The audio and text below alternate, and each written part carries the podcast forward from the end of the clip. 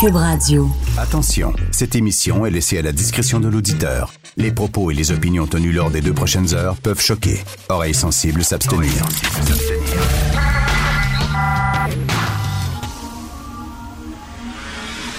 Martino. Richard Martineau. Politiquement incorrect. Même avec la poubelle, on n'était pas capable de, de faire une pause. On la perdait devant le filet. Euh, On était tout croche ce soir. Cube Radio. L'Iran bombarde les Américains, c'est assez stressant, mais il y a pire. Il y a pire, mesdames et messieurs. Les Canadiens ne feront pas les séries. Ils feront pas les séries, ils sont même pas capables de faire une passe, ils sont même pas capables de gagner contre la pire équipe de la Ligue, les Red Wings de Détroit. On pourrait prendre tous les reportages de sport de l'année passée, puis il y a deux ans, puis il y a trois ans, puis les diffuser tels quels. On n'est pas bon, ça, ça fonctionne pas, on fera pas les séries, etc. C'est comme les reportages sur le Black Friday, où, euh, il y a des affaires qui reviennent, tout le temps les mêmes histoires. On pourrait prendre ces reportages-là et les mettre aujourd'hui. Ils sont pourris, ça ne fonctionne pas. Alors donc, oui, ce matin, tu te lèves à 6 heures du matin, il fait noir, tu pognes ton journal, l'Iran bombarde les Américains. Aïe, aïe, ça commence à être inquiétant. Mais là, je veux vous lire un extrait d'un texte qui a été publié dans le Washington Post. C'est pas n'importe quoi, là. C'est pas un petit euh, site obscur. Le Washington Post, parce que là, il y a des gens qui ont vu les milliers de personnes dans la rue en train de manifester en disant mort aux Américains, faut se venger. Puis là, ils disent, hey, c'est pas rien que le régime qui est fâché, là. C'est le peuple iranien au grand complet. Alors là, il y a une journaliste iranienne, Mashi Alinejad, journaliste iranienne, qui a écrit dans le Washington Post, puis elle dit là, là, vous allez tous vous calmer le pompon, là.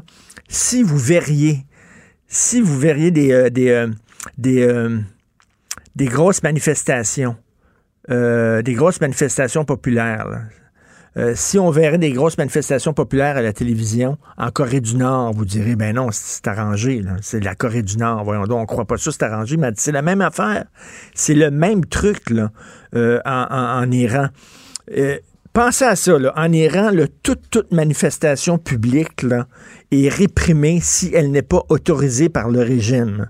Si vous faites des manifestations publiques qui n'ont pas l'autorisation du régime, ils arrivent avec des gardes armés, ils arrivent avec l'armée, avec des canons à eau, puis ils vous dispersent. Donc, si ces gens-là sont dehors dans la rue, c'est parce que c'est autorisé par le régime. Alors, voici ce qu'elle écrit dans son texte dans le Washington Post.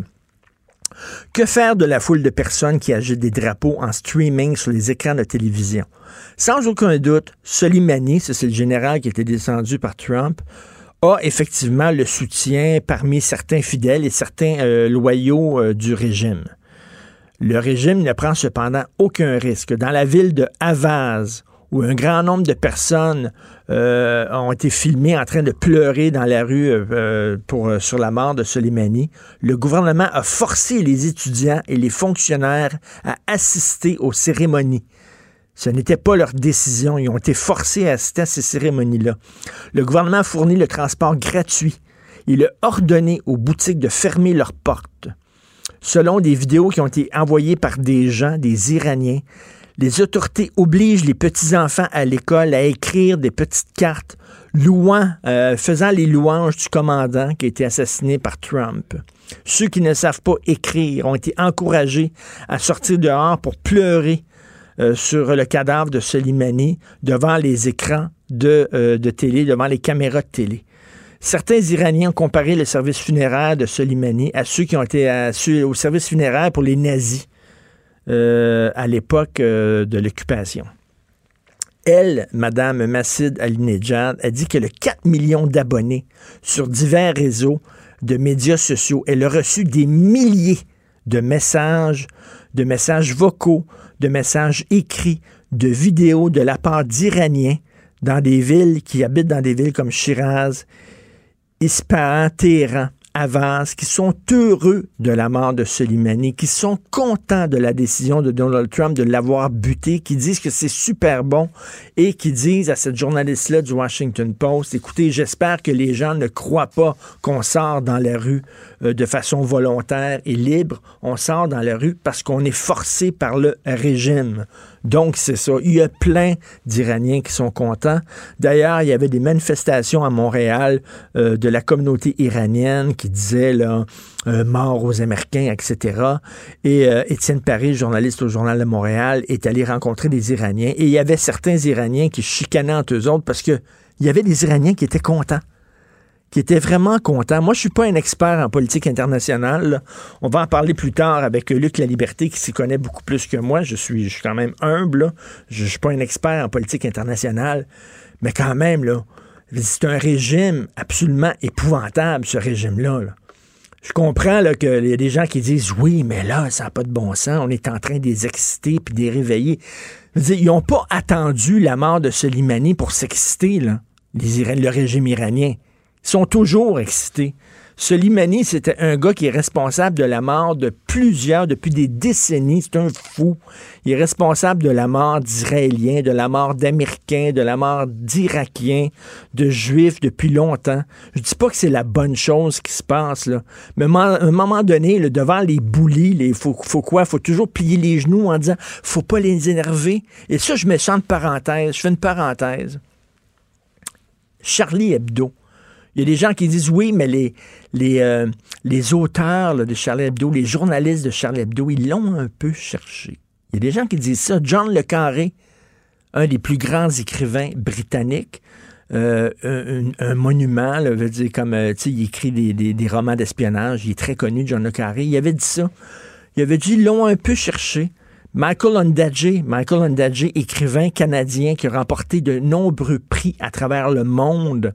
Euh, il y avait eu à un moment donné une manifestation du PEN. Le PEN, c'est une association d'écrivains qui lutte pour les droits de la personne. Et le PEN avait euh, bien sûr dénoncé les attentats contre Charlie Hebdo, avait demandé à leurs membres de signer euh, une pétition. Et Michael Ondaatje avait refusé de signer cette pétition-là, avait refusé d'appuyer les gens de Charlie Hebdo et de dénoncer les attentats en disant il l'avait cherché. Ils ont excité les islamistes. Attends une minute, le problème, c'est pas Charlie Hebdo. Le problème, c'est les islamistes. Le problème dans le conflit entre les États-Unis et l'Iran, c'est pas les États-Unis. Le problème, c'est l'Iran. C'est eux autres, c'est le régime iranien, pas les Iraniens, c'est le régime iranien.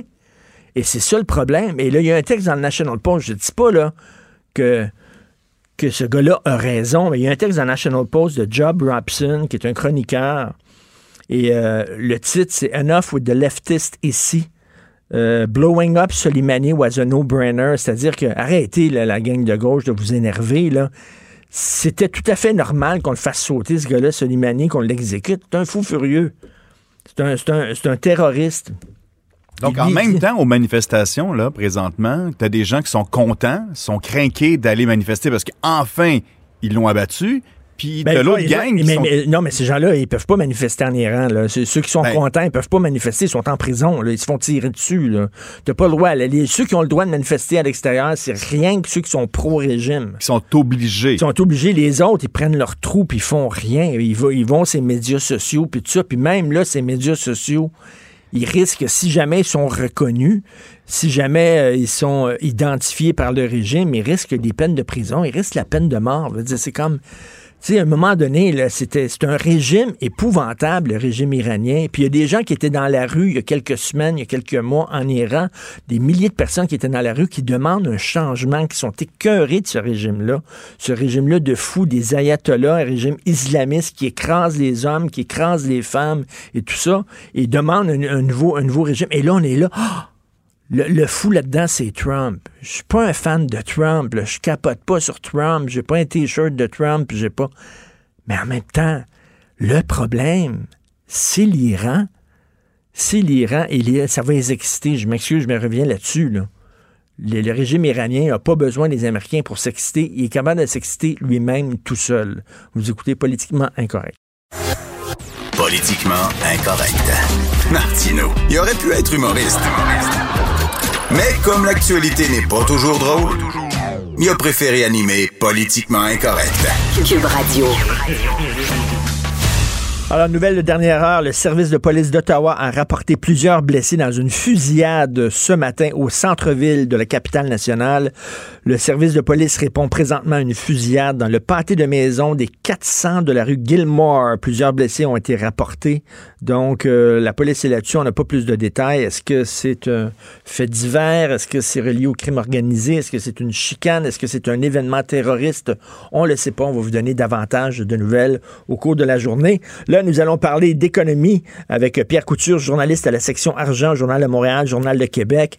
Et on a appris très mauvaise nouvelle. 545 travailleurs de l'Oblast Provigo euh, de Laval qui sont sous le choc. On écoute d'ailleurs le ministre du Travail. Bien, évidemment, on est extrêmement déçus. Hein. C'est 550 emplois relativement bien rémunérés.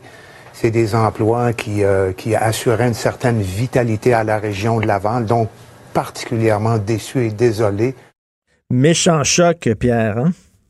Oui, c'est pas une bonne nouvelle euh, pour euh, le début de l'année pour ces travailleurs-là, dont la convention collective arrivait à échéance le 1er février. Euh, pour le gouvernement du Québec, le gouvernement Legault, là, c'est pas c'est pas c'est pas glorieux comme on dit, hein, parce que eux s'étaient donné la CAC, quand on était en élection, on parlait de d'emplois de qualité, des emplois très bien rémunérés. C'en est ça des emplois très bien rémunérés. On parlait de salaires entre 20, 30, 35 dollars de l'heure. Et là, pour la CAC, ben, on l'a pas vu venir. On essaie de patiner. On nous fait croire qu'ils n'ont pas su. Je peux comprendre, mais il y aurait peut-être eu des discussions euh, être capable d'avoir des discussions avec l'Oblast, notamment, pour essayer de voir comment on peut sauver cette. Euh, Mais là, c'est quoi? Il, ferme, c'est un centre de distribution, il ferme puis il s'en va en Ontario, c'est ça? Oui, exactement. Pourquoi, il, pourquoi s'en va en Ontario? Pourquoi s'en va en Ontario? Les gens sont payés moins cher, les conditions euh, sont, sont ben, moins importantes, quoi? moi, je, crois qu'il y a eu des discussions entre le gouvernement de l'Ontario et l'Oblast, puis peut-être même que le gouvernement du Québec est impliqué à un certain niveau, puis finalement, ils ont décidé de peut-être pas leur donner les, incitatifs financiers que l'Oblast demandait. On parle d'un centre de distribution qui va être hyper euh, technologique, et c'est ça la grande mode maintenant chez les euh, dans le commerce au détail. Hein. C'est important d'être euh, agile. regardez là, l'Oblast, c'est les bannières Provigo, Maxi, notamment Pharmaprix au Québec.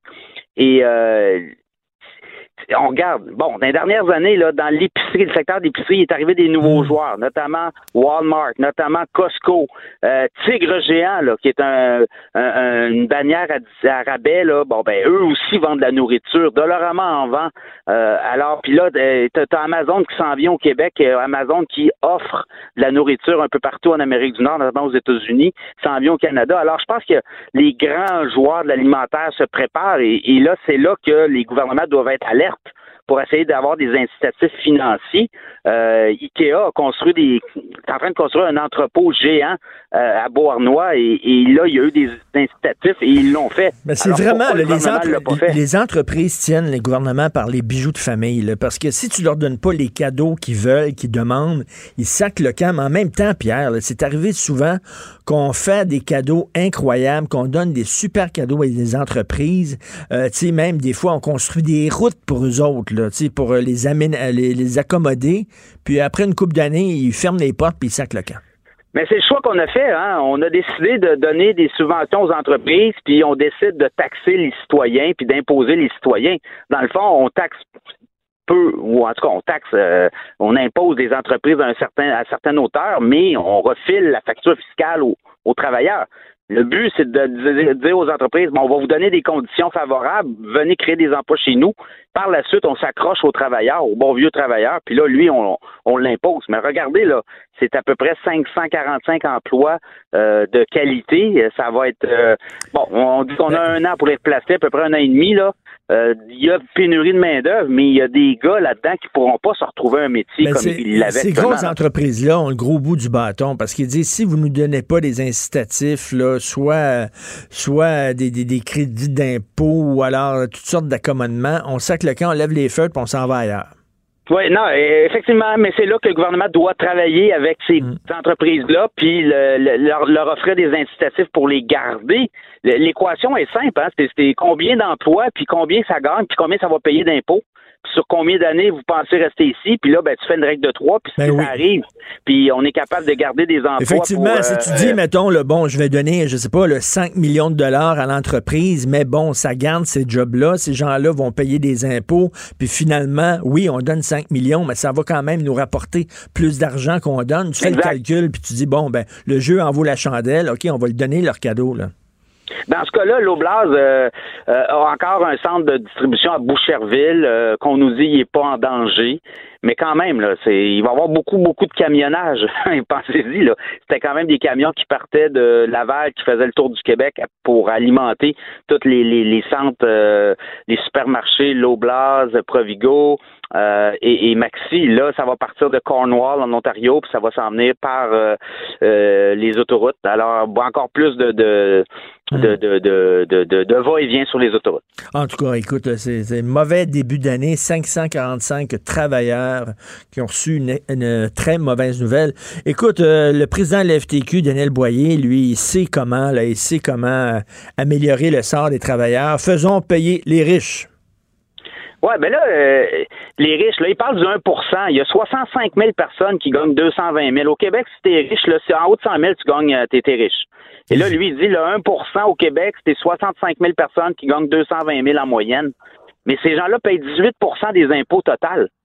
Alors, ils en paient déjà beaucoup. Mmh. Le problème, c'est pas ça. Le problème, c'est que le, taux d'imposition, il est pas réparti selon euh, il y a des gens qui gagnent en bas, en bas de 20 000, tu payes pas d'impôts. En haut de 20 000, entre 20 et 25 000, tu payes pas beaucoup, beaucoup, beaucoup d'impôts. Parce qu'il faut le rappeler, il faut rappeler à Daniel Boyer, là, on connaît tous la formule. Au Québec, on est riche en pauvre et pauvre en riche. Oui, ben il y a ça aussi. Euh, on n'est pas on n'est pas un pays de riches. Hein? Ben non. Alors lui il dit il faudrait payer, il faudrait faire payer davantage les riches. Mais si on regarde la fiscalité québécoise de la manière qu'elle est bâtie, actuellement le 1% de travailleurs paye 18% des impôts au total. Et quand on regarde au niveau travailleur, euh, si on élargit un peu la tarte, ben les gens qui gagnent en haut de 60 000 euh, ils payent la majorité des impôts au Québec. Alors, en même temps, en même temps, t'es pas pour augmenter hein, les impôts puis les taxes pour la classe moyenne. Ils sont déjà pas, pas mal à, pris à la gorge, là. Ben, c'est déjà la classe moyenne qui gagne. Mais est-ce que le gouvernement a besoin d'argent à ce point-là? Regardez les surplus qu'on a un peu partout, on devrait en redonner ben aux gens. Alors, tu sais, puis euh, la, FTQ, là, dans le contexte actuel, moi, je pense qu'il devrait faire campagne. Au lieu de dire on va imposer les riches, pourquoi on n'imposerait pas les robots puis les, euh, les on taxerait pas les robots les entreprises? Parce que ça, semble être ça la mode d'aller vers les robots devrait se battre davantage pour imposer c'est ça. On est en 2020, puis c'est un discours des années 70. On dirait que le mouvement syndical n'a pas changé son discours, puis il arrive avec des, des vieilles solutions à des nouveaux problèmes. Les, les problèmes d'aujourd'hui des entreprises, c'est la robotisation. On le voit, là, l'Oblast Provigo coupe des emplois au Québec pour aller dans un centre de distribution robotisé en, Ontario. Euh, alors, moi, je pense que le discours devrait s'adapter. Pourquoi on n'imposerait pas puis on taxerait pas les robots des entreprises? Ça, ça pourrait être peut-être une, une, façon pour la FTQ d'aller chercher des cotisations syndicales davantage. Écoute, Equifax, qui est dans la mire de l'Office de la protection du consommateur. Ouais, ben tu sais là, Equifax avec Desjardins, euh, Desjardins fait affaire Equifax pendant cinq ans là, pour les comptes, euh, euh, pour euh, pour surveiller là votre code de crédit. Le, le contrat de, de d'Equifax a été changé durant le temps des fêtes, puis ce qu'on s'est aperçu au journal, c'est que il y a des clauses qui relèvent qui, sont peut-être pourraient être jugées illégales, notamment ils pourraient changer leurs tarifs sans préavis, euh, d'autres choses. Ils nous réfèrent à l'Ontario comme base de, de discussion légale alors qu'on est au Québec. Alors il y a plusieurs avocats qui jugent que c'est peut-être pas illégal, mais si ça se ramasserait devant un juge, ça pourrait être euh, pourrait être déclaré illégal. Écoute, as-tu gagné 70 millions hier, toi? Non, pas du tout. Non, pas du tout. ça a été remporté, je pense, en Ontario, ça se peut-tu? C'est ce qu'on oui, dit. exactement. Exactement. Ben, des fois, c'est le Québec, des fois, c'est l'Ontario. C'est-tu un groupe, c'est un groupe qui a remporté la grosse cagnotte ou c'est un individu tout seul? Parce que t'imagines, un individu, 70 millions de dollars du jour au lendemain. J'ai pas l'info, là, mais si tu gagnes 70 millions du jour au lendemain, je pense que tu rentres pas là, pour, euh, pour venir jaser à la radio. Qu'est-ce que t'en penses, toi? Est-ce que, tu continuerais à travailler si tu gagnais 70 millions? Ben, j'y penserais. Honnêtement, là, euh, je travaillerais peut-être d'une autre façon. Je me partirais une fondation. donnerais de l'argent euh, à des bonnes œuvres, puis ça, ça m'occuperait beaucoup. Écoute, il me semble qu'on serait mal placé après ça pour chialer contre les, syndicats puis tout ça quand tu as 70 millions de dollars la banque. Là, Mais c'est non imposable. Hein. Un gain de loterie, c'est non imposable sur le coup. Après ça, si tu euh, donnes pas, euh, si tu, lors de la, remise du chèque, là, si tu n'as pas décidé à qui tu donnais l'argent, après ça, ça devient imposable. Écoute, ça me fait penser au Lavigueur. Une parenthèse, tu parlais hier des Lavigueurs qui avaient gagné beaucoup d'argent. Et le gars avait donné une entrevue à Claude Charon à TV. Puis euh, M. Charon avait demandé à M. Lavigueur, Claude Charon, est-ce que vous avez beaucoup voyagé? Puis tu Il dit, ah, j'ai essayé ça, mais j'ai pas aimé ça le manger, était trop épicé. je, veux dire, je veux dire que je serais pas longtemps, moi. Je serais pas souvent au Québec. Euh. Non, moi non plus. Lui, il restait dans sa grosse, grosse, son gros château, puis il buvait sa petite da. Puis euh, voilà, that's it. Merci beaucoup, Pierre Couture, journaliste à la section argent, Journal de Montréal, Journal de Québec. Salut, bonne journée. Salut, Richard. Martino. Un Martino par jour éloigne le médecin pour toujours. Vous écoutez Politiquement incorrect. Vous savez qu'on souligne les cinq ans des attentats de Charlie Hebdo et de l'épicerie hyper cachère. C'était en 2015, le 7 janvier. C'était les massacres le 11 janvier. Un million de personnes marchaient dans les rues de Paris, une grande marche républicaine où les Français mettaient de côté leur division euh, euh, légendaire pour euh, se tenir et pour dire on aime la France, on aime les valeurs républicaines. Nous allons parler avec Mathieu Bocoté, chroniqueur, blogueur Journal de Montréal, Journal de Québec, animateur ici du balado Les idées mènent le monde à Cube Radio. Salut Mathieu. Bonjour. Euh, tu as écrit un texte euh, intitulé Islamiste ou déséquilibré parce que c'est le nouveau discours. Euh, on l'a vu, là, il y a eu encore un autre attentat. Maintenant, ce sont des micro-attentats. C'est pas des, grosses opérations comme le 11 septembre, comme les, les le massacre de Charlie Hebdo. C'est des, des fous d'Allah qui sortent dans la rue avec des couteaux et qui poignardent des gens comme ça au hasard dans la rue. Donc, c'était à Villejuif en France. Mais là, les médias ne parlent plus euh, de, vraiment d'attentats islamistes. On dit que c'est un déséquilibré, Mathieu. Oui, ben, ça fait un temps déjà qu'on nous inflige cette rhétorique d'une manière ou de l'autre, mais là, ça devient une forme, ça, se normalise. C'est-à-dire, euh, la notion de déséquilibré permet de psychiatriser l'attentat, de dire qu'on n'est pas seulement devant un acte politique et idéologique qui a une signification globale, qui a une signification euh, religieuse aussi pour à tout le moins ceux qui les commettent. Non, on est finalement devant un drame humain, euh, un drame conduit par la folie et qui, de ce point de vue, sans être excusable évidemment, ne devrait pas être inscrit dans un contexte plus large qui est celui de la violence politique, de la violence religieuse et de cette agression menée par l'islamisme contre les pays occidentaux, mais aussi en particulier contre la France depuis euh, depuis cinq ans, depuis Charlie Hebdo. Et je vois derrière ça tout le paradoxe autour de Charlie, c'est-à-dire on le voyait euh, hier, on le voit aujourd'hui, euh, on nous dit jamais on ne sera, on est Charlie, Charlie, Charlie, on ne cédera mmh. jamais. Et au même moment, eh bien, on intériorise les contraintes idéologiques de l'islamisme, on intériorise les interdits idéologiques d'une du, de pensée qui se, se veut inclusive, mais qui dans les faits consiste à censurer le réel et on répète pas d'amalgame, pas d'amalgame, pas d'amalgame pour ne pas être capable de réfléchir euh, au lien non pas à l'identité entre l'islam et l'islamisme. Évidemment, les deux ne se, les deux ne s'identifient pas, mais l'idée est-ce qu'il y a des liens entre l'islam et l'islamisme? On devrait à tout le monde avoir le droit d'y réfléchir. Eh bien non, le pas d'amalgame est là pour marquer une forme de censure autour d'une simple réflexion. Donc devant tout cela, comment ne pas voir que on n'a jamais été aussi peu Charlie euh, aujourd'hui, euh, alors qu'on prétend l'être plus que jamais? Je me fais l'avocat du diable, Mathieu, pour les fins de la conversation. Euh, quelqu'un qui euh, entre dans une idéologie comme ça, là, forcenée comme, euh, comme l'idéologie islamiste et qui est prêt, qui est un individu qui est prêt à tuer pour une cause en croyant qu'il sert Allah, qui va aller dans l'au-delà avec rencontrer des vierges et tout ça cette personne-là, elle est déséquilibrée, non? Mais, ça, cette question-là, effectivement posée pour euh, dans les circonstances, je la trouve un peu étrange. C'est-à-dire, est-ce qu'on croit que les idéologies euh, ont simplement pour vocation de transformer le père de famille ordinaire qui est fonctionnaire à Mascouche ou à Laval en, en fou furieux en l'espace de quelques minutes ou quelques heures? Le propre des discours idéologiques comme ceux-là, dans, le, dans ce cas-là de l'islamisme, c'est justement d'exciter les franges les plus fragiles de la société, pousser à leur conversion sous la promesse d'un absolu et les pousser ensuite à l'action. Et ça, il faut s'intéresser un peu à la rhétorique euh, de, l'islamisme qui pousse justement à cette idée qu'on va exciter les franges les plus vulnérables de la société pour les pousser à la révolution. Euh, à la rigueur, on me répondra tous les discours révolutionnaires ont toujours fait de même. D'accord, on pourrait dire que tout discours révolutionnaire a tendance à cibler la catégorie de la population la plus sensible de basculer mhm. de son, dans, sa logique.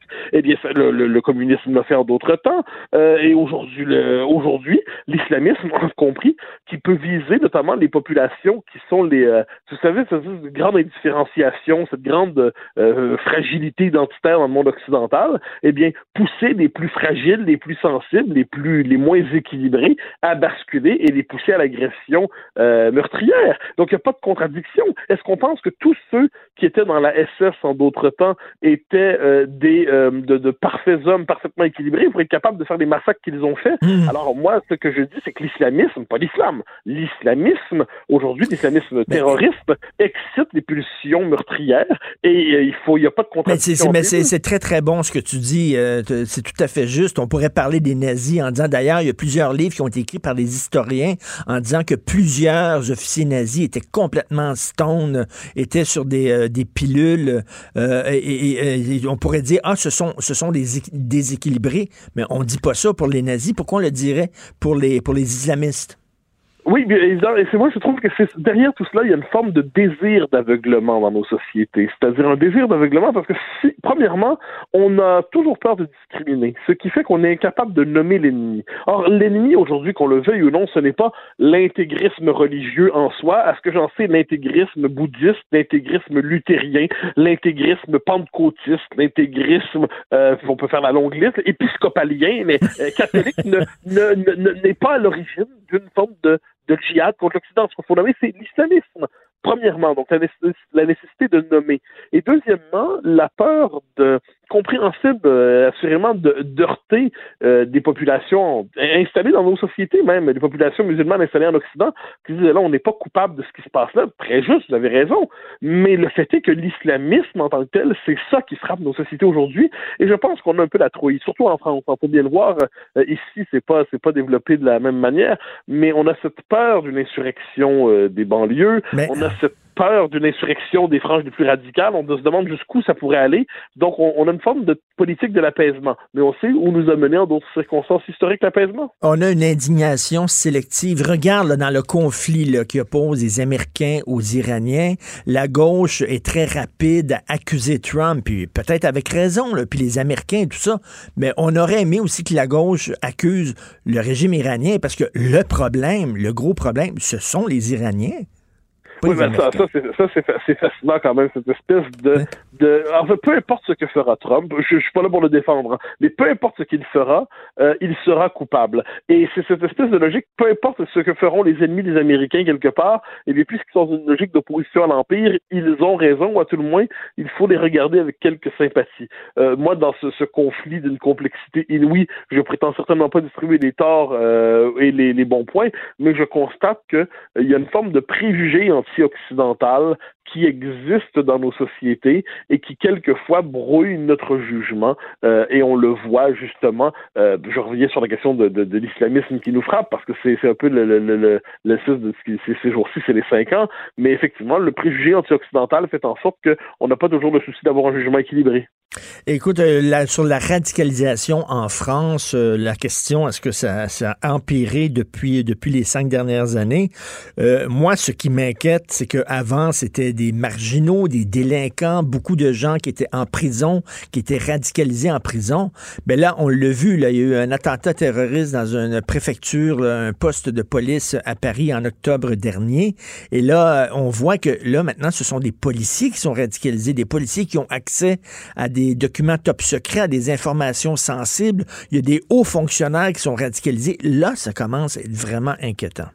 Ouais, ça, chez les policiers, on l'avait vu, c'était assez, c'était assez inquiétant. Plusieurs s'inquiétaient de phénomènes semblables dans l'armée. J'ai lu, euh, j'ai pas le chiffre exact en tête, mais j'ai lu récemment que, euh, je crois que c'était au Mali, plusieurs officiers s'étaient retournés, euh, finalement, euh, sous le signe de l'islamisme contre, contre leur pays, des, des, officiers français. Mais, mais devant cela, on, est, devant un phénomène d'époque, c'est-à-dire l'islamisme a un terreau fertile dans certaines, dans certaines parties des populations qui sont excitées par un islam radical, euh, mais aussi réussi à convertir. Il ne faut pas l'oublier, le, tueur de Villejuif était euh, c'est un Nathan qui s'était converti il y a quelques années. Donc, pour des, psychologies affaiblies, eh bien, ça une puissance d'hypnose, une, idéologie qui promet la force et la toute-puissance et tout ça. Ensuite, effectivement, mais ça progresse dans les services policiers. Euh, il y a eu, il y a, longtemps, il y a, il y a, plusieurs années déjà, un homme politique français avait écrit un livre, Les mosquées de Roissy, pour s'intéresser, ou s'intéresser justement à la contagion de l'islamisme à l'intérieur des, transports publics en France, euh, bon, dans ce cas-là, des aéroports. Donc, c'est un phénomène global et tant qu'on va traiter ça comme une série de, de, cas individuels psychiatrisés, eh bien, on va s'interdire de penser la guerre dans laquelle nous sommes engagés partout en Occident et en France en particulier. Écoute, il y a un tabou, il y a quelque chose de délicat, on ne peut pas en parler, mais je vais en parler parce que l'émission s'intitule euh, Politiquement incorrect. Moi, j'étais présent à la marche républicaine le 11 janvier 2015 avec Sophie, ma conjointe. On était parmi le million de personnes qui marchaient. Euh, je couvrais ça pour le Journal de Montréal, donc je me promenais beaucoup dans les gens, dans la rue et tout ça. Je n'ai pas vu beaucoup de femmes voilées qui manifestaient. Ça semblait être la France euh, traditionnel qui manifestait. Euh, bon, je veux pas stigmatiser une population, mais euh, je sais pas, il y a, peut-être des endroits, des quartiers en France où on n'a pas vraiment participé à cette marche républicaine. Ah, mais, c'est documenté, c'est su, entre guillemets. Euh, même Emmanuel Todd, euh, le sociologue, lui-même l'a noté, par ailleurs, pour stigmatiser ceux qui manifestaient en disant, regardez, c'est la France blanche et islamophobe qui se lève et qui se venge. mais non, le, le fait que mais c'est pas, appelons ça, c'est pas la France unanimement qui s'est mobilisée autour de Charlie. Euh, c'est un fait. Il faut pas oublier que pour pour certains, pas pour des tonnes, mais pour certains, euh, si on devait condamner euh, l'assassinat, l'attentat de Charlie Hebdo, il était néanmoins compréhensible puisqu'on était devant des cas de blasphème par rapport au prophète, pour reprendre le, mot consacré. Donc non, non, c'était...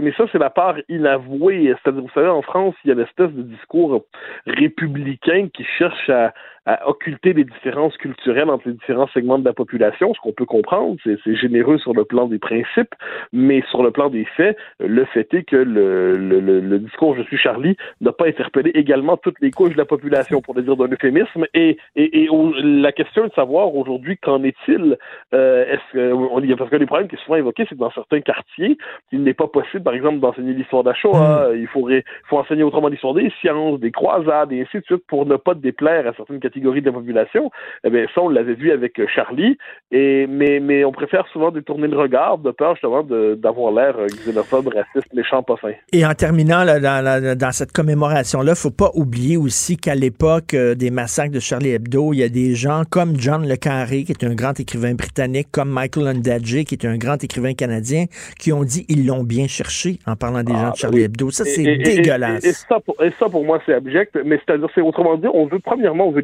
le péché de, de blasphème, le crime de blasphème. Ensuite, on, on accorde aux plus fanatiques de chaque religion, dans ce cas-là, le droit de liquider les ceux qui blasphèment, les blasphémateurs. Et donc, devant tout cela, ça, c'est véritablement la, pour moi, il y, a, un mot que j'aime pas, dont j'aime pas abuser, mais qui est nécessaire, ce sont des traîtres.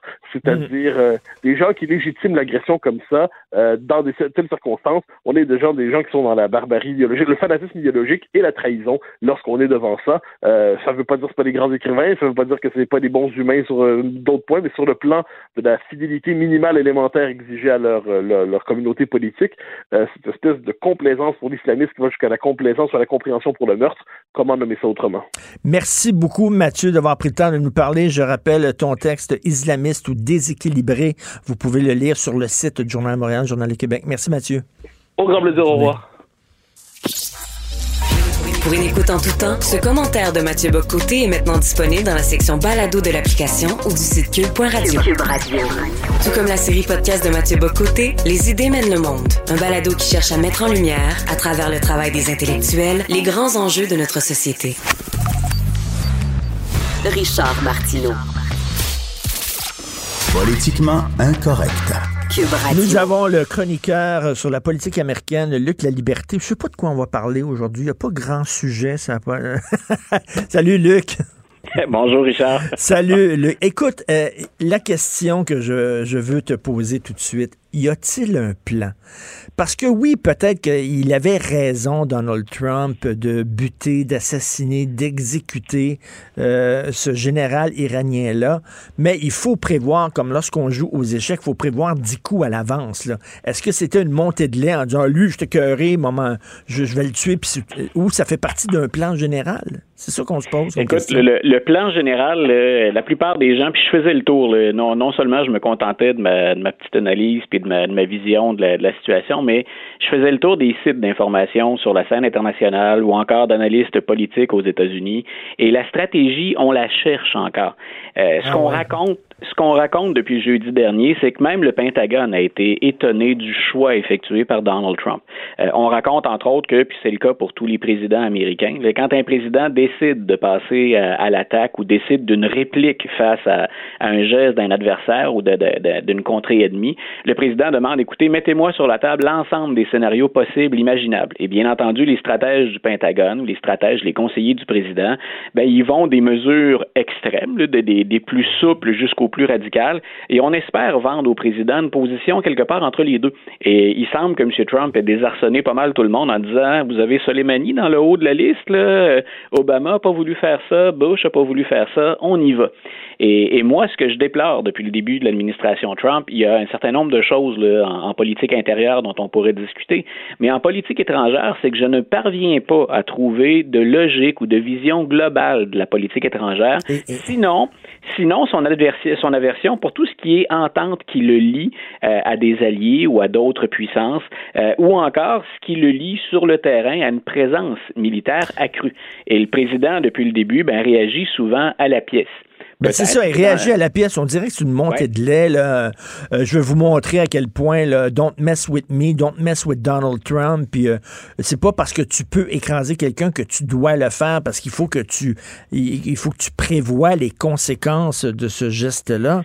Et ben en plus, ce que, ce que je ne comprends pas là-dedans, Luc, c'est que il a été élu sur un programme, Donald Trump, et, une, une, partie de son programme, c'est qu'on est écœuré des guerres à l'étranger, on est écœuré de que les Américains doivent jouer à la police au Moyen-Orient on va se retirer de là, on va vraiment se, se recentrer sur nos problèmes intérieurs. Et là, au contraire, il met de l'huile sur le feu. C'est ça, tu vois, la seule constante qu'il y a depuis le départ, c'est je ne me mêle pas des affaires des autres. À l'ONU, ce qu'il a dit, grosso modo, c'est euh, chacun devrait s'occuper de ses choses à la maison. On se doute que c'est beaucoup plus complexe que ça sur la scène internationale et euh, il fait pas de doute non plus que l'Iran ne peut pas jouer à armes égales, c'est le cas de le dire, avec les États-Unis. Mais ce que le président sous-estime, je pense, ou ce qu'il comprend mal, c'est les retombées potentielles. Quand on regarde la carte géographique autour de l'Iran, d'abord, il y a un nombre de bases militaires que l'Iran pouvait frapper, mais on pouvait frapper aussi ailleurs qu'en Iran ou ailleurs qu'à partir de l'Iran. Euh, on pensait entre autres que l'Iran pouvait se déplacer vers le Yémen puis atteindre d'autres cibles à partir de là. Mais tout le monde le sait, c'est l'expression consacrée. Cette région-là de la planète, c'est une véritable poudrière. Chaque fois qu'on déplace un pion, faudra avoir l'idée euh, ultime à laquelle on souhaite parvenir. Et là, on a l'impression que c'est vraiment une politique qui est à courte vue. Euh, on est en année électorale et le président se doit de bien gérer cette question-là. Hier, on a eu, dans la nuit, on a eu cette attaque de, l'Iran contre des bases irakiennes, là où étaient installées, entre autres, des troupes américaines. Euh, je trouve que l'Iran, et, j'ai aucune sympathie pour le régime iranien, le précisons-le pour nos auditeurs, je trouve que l'Iran a eu une réponse qui était, somme toute, assez mesurée et qui permet à Donald Trump, s'il le souhaite, une désescalade, c'est-à-dire de faire baisser la pression. Oui, on a réagi. L'Iran sauve la face en disant on n'a pas laissé faire la mort de ce général important, de ce, haut gradé du, du, système. Donc, on a, on a réagi. Mais si vous observez bien, grosso modo, on l'a fait à l'intérieur de ce que les États-Unis s'attendaient. Et même M. Trump, hier, avait baissé le ton un petit peu. Lui qui disait on va atteindre des cibles culturelles iraniennes. ça, c'était ben, débile. Ça, là, il avait fait la liste de 52 sites culturels. Et là, là, alors ça, c'est considéré comme un crime de guerre guerre depuis très longtemps. Tu n'as pas le droit d'attaquer. C'est comme si quelqu'un disait, là, moi, je vais me venger contre l'Égypte, je vais faire sauter les pyramides de Khéops. Voyons donc, ça, ça appartient à l'humanité, ces, pyramides-là. Ça appartient pas seulement à l'Égypte. C'est carrément considéré comme des, comme des crimes de guerre. Et le président semblait ignorer ce qu'était la, la, définition dans, dans ce cas-ci. Mais donc, il y a un potentiel. Si, si on veut être un peu positif, là, parce qu'il y a un danger, il y a un risque qui est bien réel que ça dégénère, si on a un moment de désescalade, ça pourrait être à, compter de maintenant. On verra. Là, ce matin, M. Trump pensait s'adresser euh, à la population américaine, ou il le fera peut-être un peu plus tard dans la journée. C'était dans les, dans la planification. On verra ce qu'il va dire, mais le ton puis la teneur des propos, ça va être particulièrement important. Est-ce que Donald Trump est capable d'un peu de, de, retenue ou s'il veut encore bomber le torse et, rouler des mécaniques, ben on le verra. Mais je pense qu'avec ce qu'il a dit hier, puis ce qu'ont affirmé les responsables iraniens, entre autres euh, le ministre des Affaires étrangères, qui a dit nous on ne veut pas de guerre et on a offert une réponse proportionnée. Donc, grosso modo, c'est euh, on, est peut-être prêt à, recommencer à, discuter et à échanger. Mais en même temps, tous les projecteurs sont sur Donald Trump. Mais tu sais, le problème, c'est le régime iranien. Il veut dire, à un moment donné, l'Occident doit toujours faire preuve de retenue et de raison. Ils font pas preuve de retenue puis de raison en Iran. À un moment donné, c'est un voisin là, qui est complètement fou furieux, là. Puis toi, tu fais rien parce que tu veux pas l'exciter puis tout ça. Mais tu lui donnes raison de s'énerver aussi, là. À un moment donné, il faut aussi que l'Occident dise, ben, regarde, arrête de m'écœurer puis regarde, on est, on a, on est puissant.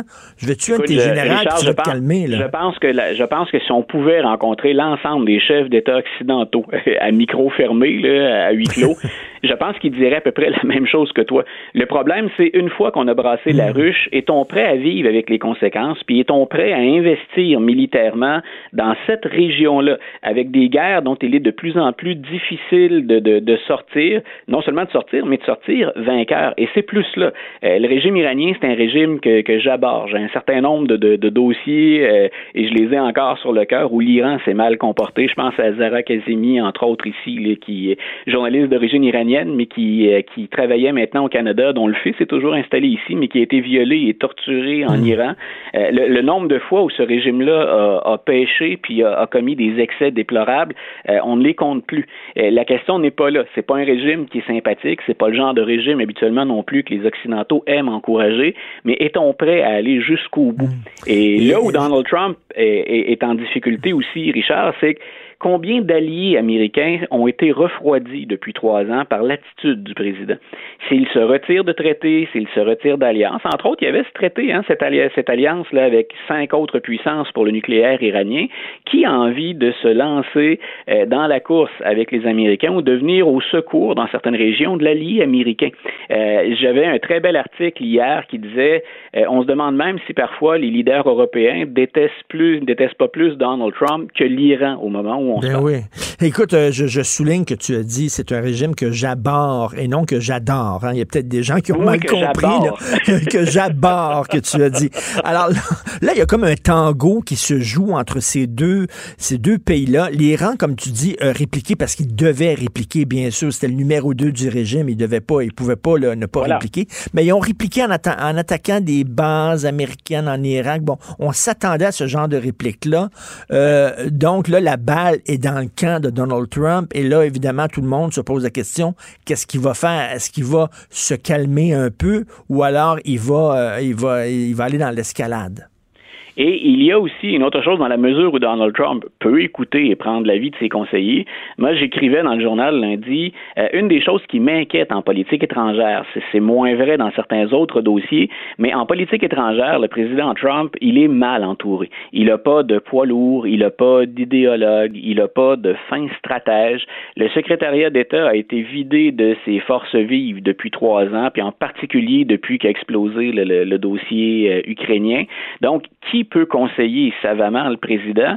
Ceux qui se sont essayés de le faire. Hein, on se rappelle peut-être de Jim Mattis qui était à la tête du Pentagone et qui est parti, puis M. Mattis, c'est pas un tangle, c'est un faucon, mais il est parti grosso modo en disant ni plus ni moins que Donald Trump était hors de contrôle. Rappelle-toi qu'il y avait cet ancien général McMaster et un autre, John Kelly, qui était le chef de cabinet de Donald Trump. Ce sont tous des gens respectés puis qui n'étaient pas reconnus pour des positions, euh, particulièrement des positions de, de compromis face à des régimes comme l'Iran. Et ces gens-là ont préféré quitter plutôt que de continuer à travailler avec M. Trump. Mais tout ça, c'est un capital intellectuel, c'est un capital d'expérience, c'est un capital de stratégie sur lequel ne peut plus compter le président. Même John Bolton, qui est un vieux de la Non, mais il n'a pas besoin de, de, conseiller. Il sait tout. Il connaît tout. Il sait tout. Ouais, ben, c'est un génie. Dit, il avait déjà dit, effectivement, qu'il connaissait mieux ces dossiers-là que les généraux euh, eux-mêmes. mais, mais c'est peut-être là où il faut s'inquiéter. Que le président sorte les, les bras, qu'il dispose d'un arsenal puissant, puis que parfois il Il n'y a personne qui a pleuré en Occident la mort de Soleimani. Le, tout le monde savait de quoi il était responsable, et puis je pense qu'on pouvait se réjouir avec raison de son départ. La, la question, c'est et, tu l'as bien posé. Quel est le plan? Quelle est la stratégie? Quel est le plan? Exactement. Et Luc, euh, il y, a une journaliste, j'en parlais un peu plus tôt dans l'émission, le Machid Alinejad, qui est journaliste iranienne, qui a écrit un texte dans le Washington Post. Et elle a dit qu'elle a 4 millions de, d'abonnés, 4 millions de followers sur divers euh, médias sociaux euh, de, provenant de l'Iran. Elle dit qu'elle est arrosée, inondée des milliers de messages d'Iraniens qui lui ont écrit en disant on est content, nous autres, de la de Soleimani, on, est, avec Trump. Donc, euh, oui, il y a le régime, mais il y a la population iranienne aussi, puis il y a beaucoup d'Iraniens qui se réjouissent de ça et dans et dans la région, des, des même dans on, parle en Irak. si en Irak on déplore le fait ben, qu'on est devenu le, le, le, nouveau terrain de combat, c'est chez nous que ça se déroule ces attaques-là actuellement. Il y a des factions en Irak qui sont bien contentes que Soleimani soit débarqué aussi. Ben Soleimani, c'est le responsable de, de, de, la toile que tissé l'Iran dans la région. L'Iran, par rapport aux États-Unis, nous on voit ça comme étant disproportionné, mais l'Iran s'est très bien positionné dans la région. C'est actuellement une des puissances avec lesquelles il faut compter. Et c'est là où je disais ben, on peut confronter l'Iran. Est-ce qu'on est capable de défaire en même temps ou de s'attaquer à tout le réseau qu'a tissé Soleimani ou les dirigeants iraniens? C'est là où ça devient compliqué. Mais je répète, la, mort de Soleimani, puis dénoncer les excès de ce régime-là, je pense qu'il y a plein de gens qui sont prêts à ça et qui pourraient supporter Donald Trump s'il a effectivement un plan plus, plus étoffé que ce à quoi il nous a habitués jusqu'à maintenant. En tout cas, on va suivre ça euh, de très près. Est-ce qu'il y a d'autres choses dans l'actualité aussi américaine? Il y, a, plusieurs affaires qui se passent avec, euh, bien sûr, la destitution. Est-ce que tu crois que, est-ce que tu crois qu'il a fait ça? Ben, tu as vu le film Whack the Dog. Est-ce que tu crois qu'il a fait ça pour distraire, justement, pour dire, euh, il n'y a rien de mieux qu'une bonne guerre pour faire oublier tes problèmes en politique intérieure? Écoute, on, a reproché ça à Obama, à Bush, à Clinton. Euh, j'ai rien qui me permet de valider ça. On peut toujours le penser. C'est j'ai toujours ça quelque part en tête, là, dans, un coin de l'esprit quand euh, quand je commence, quand j'ouvre mon ordinateur et que je commence à analyser l'ensemble de, ces dossiers-là. Euh, à, tout, le moins, on ne parle plus d'autre chose. Soit la, la, procédure de destitution. les républicains, les démocrates ont de nouvelles informations. Le New York Times a cité de nouvelles sources pour le dossier ukrainien. On n'en a à peu près pas parlé. Mitch McConnell, le sénateur républicain qui va grosso modo diriger le procès, qui va avoir le contrôle du procès dans la procédure de destitution, vient d'obtenir une victoire au sens où les demandes des démocrates ont été rejetées puis qui va pouvoir mener ce procès-là comme il le veut. On n'en a pas parlé. Euh, qui parle encore des candidats à la présidence aux États-Unis? La semaine prochaine, c'est le dernier débat, puis le 3 février, on vote pour la première fois en Iowa euh, pour faire un peu le ménage dans l'ensemble des nombreuses candidatures qui restent encore. Est-ce que quelqu'un sait ce que Joe Biden a même dit sur l'Iran? Pete Buttigieg ou encore Elizabeth Warren. Donc, on en parle très, très, très peu. La seule chose qui a attiré mon attention, c'est-à-dire que j'ai retrouvé sur plusieurs sites, euh, Michael Bloomberg et Donald Trump euh, s'affrontent au Super Bowl cette année. Donc, euh, ils se sont ben chacun payés chacun de leur côté, ils se sont payés 10 millions de publicités pour 60 minutes chacun. Et il paraît que Michael Bloomberg fait ça, entre autres, soyons francs, pour emmerder Donald Trump. Donc, euh, il veut... Comme quoi, pour te présenter, pour te présenter à la présidence des États-Unis, il faut que tu sois multimillionnaire. Ben voilà, ça c'est il y, a deux avantages là-dedans, c'est-à-dire qu'on a quelqu'un qui peut être comme M. Bloomberg totalement indépendant parce qu'il est indépendant de fortune, grosso modo, il ne doit rien à personne. En même temps, quel message s'envoie à l'ensemble de la population américaine Est-ce vraiment un régime démocratique? Quand il faut être milliardaire pour arriver au sommet de la pyramide Donc il y a, ben il y a du pour et du contre là-dedans. Tout à fait. Merci beaucoup. On va suivre ça de très près. Écoute, on va peut-être même pouvoir se reparler euh, euh, au courant de la semaine. On ne sait jamais ce qui va se passer. Merci, euh, Luc La Liberté. Penses-tu qu'on peut avoir une déclaration de guerre formelle? Écoute, aujourd'hui, ça m'étonnerait, mais avec M. Trump, ben, les, grilles d'analyse traditionnelles, ça ne tient plus, donc je, demeure, je demeure ouvert à toutes les possibilités, mais je serais étonné que ce soit ça aujourd'hui. C'est ça, parce qu'il va s'adresser au courant de la matinée aux médias. Donc, Luc La Liberté, merci beaucoup. Salut. Une bonne journée, Richard. Martineau et l'actualité, c'est comme le yin et le yang. Impossible de les dissocier. Politiquement incorrect. Ils sont en train de les exciter. Faut pas les exciter. C'est ça qu'on dit, là, de Trump. Il est en train d'exciter les Iraniens. Ben non, faut pas les exciter. Faut être calme. Faut faire preuve de modération, de retenue, de raison. C'est ce qu'on disait aussi face aux gens de Charlie Hebdo. Pourquoi ils publient les caricatures de Mahomet? Ils vont exciter les islamistes. C'est de leur faute. Ben non, faut pas publier ces caricatures-là. Ben oui, faut renier nos propres valeurs pour pas exciter les radicaux devant nous. Nous, faut faire preuve de raison pour pas exciter les exaltés, les extrémistes devant nous. C'est toujours ça. Je comprends, le Trump, je suis pas un fou de Trump. Mais en même temps, là, on lit ces temps-ci, on écoute des commentaires, puis on dirait que le problème, c'est les États-Unis dans cette région-là. Mais non! Le problème, c'est le régime iranien. C'est ça le maudit problème. Ils pendent les homosexuels. Allô? Les femmes n'ont pas le droit de sortir dans la rue. Si tu portes pas de voile, tu es emprisonné, tu peux être fouetté. C'est un, régime de fous. Puis là, on est, en train de pointer du doigt Donald Trump, regarder le craqué, puis tout ça, le craqué. Attends minute, vous voulez des craqués, vous voulez des craqués, vous voulez des fous, des extrémistes? Je pense que le régime iranien, c'est pas mal pire. Selon moi, je regarde, c'est pas mal pire. Je dis pas que c'était peut-être la décision de l'année, euh, de l'exécution de ce général-là. Puis en passant, Obama est le champion de l'histoire américaine récente, des assassinats ciblés par drone. Il en a fait plein. Il en a fait plein, plein, plein. Mais ça, c'était, quand, George W. Bush euh, envoyait à Guantanamo des gens qui étaient suspectés, soupçonnés euh, d'être terroristes, on dit c'était cœur. Regarde le républicain, c'était cœur, il les envoie en prison. Quelle honte. Obama, c'était pire. Il les envoyait pas en prison. Il les faisait tuer avec des drones. Obama, Obama a fait tuer, il faut le rappeler ça, un citoyen américain, citoyen américain qui était à l'étranger, par drone. Un président qui prend la décision d'assassiner, d'exécuter un de ses propres citoyens. Imaginez si ça avait été sous George W. Bush ou George Bush. Les gens auraient capoté deux poids, deux mesures. C'est un, c'est un démocrate, Pendant longtemps, Obama, il a fait ça, on ne l'attaquait pas. Là, Trump, je le dis encore, je suis pas un Trumpiste, je suis pas une trompette. Euh, mais en même temps, veut dire, le problème, c'est le régime iranien. Je suis tanné qu'on blâme la victime. Ah, elle avait une jupe trop courte est allé voir le gars à minuit dans sa chambre d'hôtel. C'est de sa faute?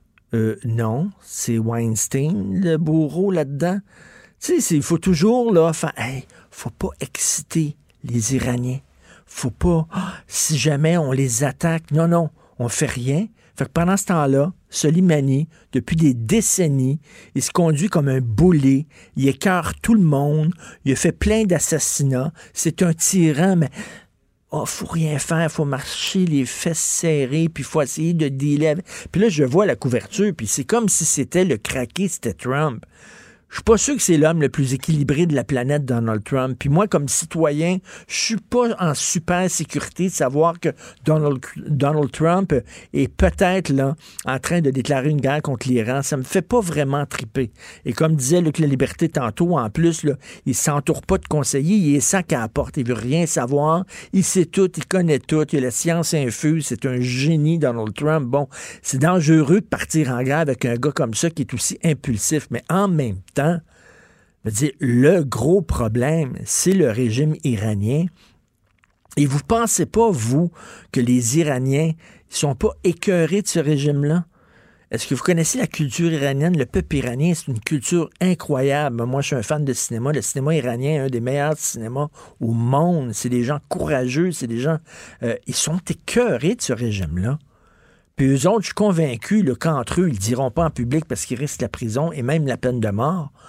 Mais entre eux, quand ils se parlent, ah ben là, Chalimani, là, on est-tu content, là, qui crève ce chien-là? C'est ça qu'ils doivent se dire. Puis on est-tu hâte que ces esprits d'ayatollah-là, cette gang de vieux schnocks, là, ils partent, puis ils sacent le camp, puis qu'on ait un régime démocratique. Une fois, enfin. Mais là, on a l'impression que le pire régime au monde ces temps-ci, c'est le régime américain. Il y a quelque chose que je comprends pas là-dedans. Mais pourquoi ça arrive à ce moment-là? La raison première, c'est ben quoi? Qui a dit à Donald, hey, tu devrais tuer lui? Peut-être ça te ferait, je sais pas, une bonne presse. Tu parais très, tu ben, bien là-bas. Il y a eu les, attaques contre une ambassade américaine et tout ça, là, mais c'est sûr que c'est sûr que le, fait que le gars il a des problèmes à l'interne. Puis on veut pas en parler, là. Il y a des problèmes on n'en parle plus. C'est ça. C'est certain que c'est la meilleure chose, c'est une guerre. Puis ça, c'est certain que ça doit jouer dans la balance, mais en même temps. Ça, c'est facile à dire aussi. Il y a personne qui broye sur ce gars-là, ce tyran-là qui, qui, qui est mort, là bon débarras. Vous écoutez politiquement incorrect. L'art est dans la manière. Non, c'est pas de la comédie. C'est politiquement incorrect avec Martineau. Alors oui, il y a des essais qui tentent de nous expliquer le monde, mais une façon d'expliquer le monde aussi, c'est par la fiction, de traiter de sujets euh, d'actualité, mais quoi de mieux que la fiction pour traiter de sujets d'actualité comme ça? Et là, je veux vous parler d'un roman, parce que c'est important d'encourager les artistes, surtout les, premiers romans. Quelqu'un qui décide, là, qui n'est pas un romancier de carrière, qui est jeune, puis qui décide d'écrire un premier roman, je trouve ça courageux, qui cogne à la porte des maisons d'édition, qui envoie son manuscrit, puis t'attends, puis tu t'espères pouvoir être publié. C'est le cas de Pierre-Marc Boyer. Pierre-Marc Boyer, il est avocat. Il est membre du barreau depuis 2007. Il a publié un livre qui s'intitule Inconduite chez une petite maison d'édition qui s'appelle Clemt Édition. Et c'est l'histoire euh, d'un avocat. Bonjour, euh, Pierre-Marc. Bonjour. Euh, c'est quelqu'un qui est dans un cabinet, quelqu'un qui, qui emmène large, qui brasse la cabane, puis tout ça, qui que soudainement se retrouve l'objet d'accusations d'inconduite sexuelle. C'est ça, là? E-, exactement. J'ai voulu faire une œuvre de fiction avec une histoire, évidemment, qui est, qui est dans l'actualité beaucoup ces temps-ci. Euh, montrer un petit peu comment la machine peut dérailler facilement, puis comment quelqu'un peut être la victime finalement d'une bête médiatique qu'on doit nourrir et d'une trame narrative médiatique qui va toujours dans le même sens. C'est-à-dire, il y a le méchant, il y a l'agresseur, il, y a la victime. Et euh, à partir de ce moment-là, la, la, carrière de cette personne-là peut dérailler très rapidement. On vit dans une époque un peu étrange où à cause des médias sociaux, depuis l'arrivée des médias sociaux, on peut détruire la réputation de quelqu'un et la carrière de quelqu'un euh, dans le confort de son foyer via quelques clics sur Twitter, Facebook. Et il y a des conséquences très sérieuses à ça. J'ai vu récemment le cas de euh, M. Alexandre Douville, qui est un humoriste. J'ai vu ça récemment. Euh, c'est un exemple parmi d'autres, mais je pense que c'est ça qui m'a inspiré un petit peu. C'est quoi, lui? Ben, c'est qu'il y a eu, il y a eu dans la foulée, dans la tourmente de MeToo, il y a ah oui, il y avait une lettre qui circulait, qui pointait du doigt certains humoristes en disant, bon, ces gens-là ont fait preuve d'inconduite sexuelle. Lui était une des personnes euh, eh, visées. Exactement. Puis c'était une lettre anonyme. Ben oui. Alors, donc, l'histoire de mon roman, évidemment, c'est une fiction. C'est un roman. Ça se veut avant tout un divertissement, puis, euh, j'espère, un bon divertissement, mais c'est aussi une façon d'amorcer de, une réflexion sur où est-ce qu'on en est rendu. Comment ça se fait que euh, je veux bien qu'on doive dénoncer les crimes, qu'on doive dénoncer les agressions, mais il y a une manière de faire. Il y a aussi, je trouve, dérangeant comme homme, comme citoyen, comme avocat, beaucoup, qu'on s'attaque beaucoup au système de justice puis qu'on dise ben ça fonctionne pas pour dénoncer, aller, aller sur les médias sociaux. c'est extrêmement dangereux parce que c'est tellement facile d'accuser sur les médias sociaux euh, sans, sans s'en référer à un système qui permette de protéger nos, les valeurs fondamentales. Bien sûr, c'est l'avocat en toi qui parle. On peut se tutoyer, Pierre-Max. C'est l'avocat en toi qui parle parce que la présomption d'innocence, là, tu es étudié en droit, tu es, membre du barreau, c'est fondamental. C'est une J'écoutais hier, là, j'écoutais hier quelqu'un, un, reporter que je n'aimerais pas, qui parlait là, du, du procès qu'il va avoir de Gilbert Rozon, OK? Je prends pas en défense de Gilbert Rozon, là. Mais le reporter parlait du procès puis disait la victime, oh, la victime. Jamais disait la présumée victime. Mais c'est, il disait la victime. Puis là, je disais, le journaliste est en train de dire que l'autre est coupable. Mais Avant même que le procès arrive. mais, c'est même pas ça. C'est même pas la présumée. C'est la plaignante. C'est une plaignante. C'est ça. Mais même, je vais même pas jusqu'à présumée victime. Il y a le mot victime là-dedans. Eh, exactement. Mais euh, c'est pas une présumée victime, c'est une plaignante. Mais au-delà de ça, au-delà de ça, moi je suis pas criminaliste premièrement, juste mentionner ça. Mais tu sais, au-delà de ça, il y, a tout le, phénomène que ça devient tellement facile avec, avec MeToo puis avec toute le, la... Je vais même pas au, cas de Gilbert Rozon. Parlons des situations où ce que les gens sont accusés dans les médias de juste le mot inconduite. Mm. Qu'est-ce qu'on qu'est-ce que ça veut dire inconduite? Je le sais même pas moi-même. C'est un mot qui est utilisé qui est beaucoup plus large que harcèlement. Là. On, on, dépasse la notion de harcèlement et euh, on englobe tout et n'importe quoi dans le mot inconduite et, et ça devient une espèce de, de façade qui permet d'accuser n'importe qui via les médias sociaux et, de détruire des réputations de gens qui des fois n'ont rien à se reprocher. Donc c'est pour ça que c'est important de s'en remettre à, comment dire au, au, système de justice aussi pour ça. Moi c'est le genre de livre que j'aime bien gros. C'est c'est pas des c'est pas une littérature nombriliste qui se gratte le nombril puis un auteur qui parle de ses petites bébites dans son deux et demi puis tout ça.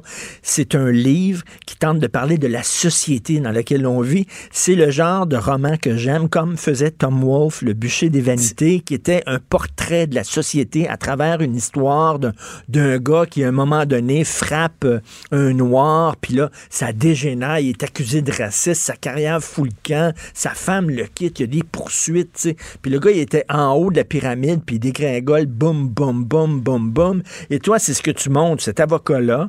Euh, il y avait des ennemis, il y a des gens qui, qui voulaient qu'il tombe. Euh, là, soudainement, arrive cette histoire-là, puis toi, tu grattes en disant, OK, vous pensez que lui est coupable, puis elle, elle est victime. On va voir c'est quoi la vraie eh, histoire. Exactement. Puis ce que je démontre aussi, ce que ce que je la trame narrative, c'est que en fin de compte, comme je dis, c'est un, un, roman, c'est pas pas un pamphlet là, c'est ça reste un roman. Mais le, la trame narrative de base, c'est un jeune avocat qui euh, fait ses preuves dans un bureau d'avocat. Il est pas c'est pas un stagiaire, il a 3-4 ans de barreau, il a quand même quelques années derrière la cravate. Et là, il, est dans l'univers extrêmement compétitif des, des bureaux d'avocats, des grands bureaux d'avocats. Et c'est un environnement qui sans pitié.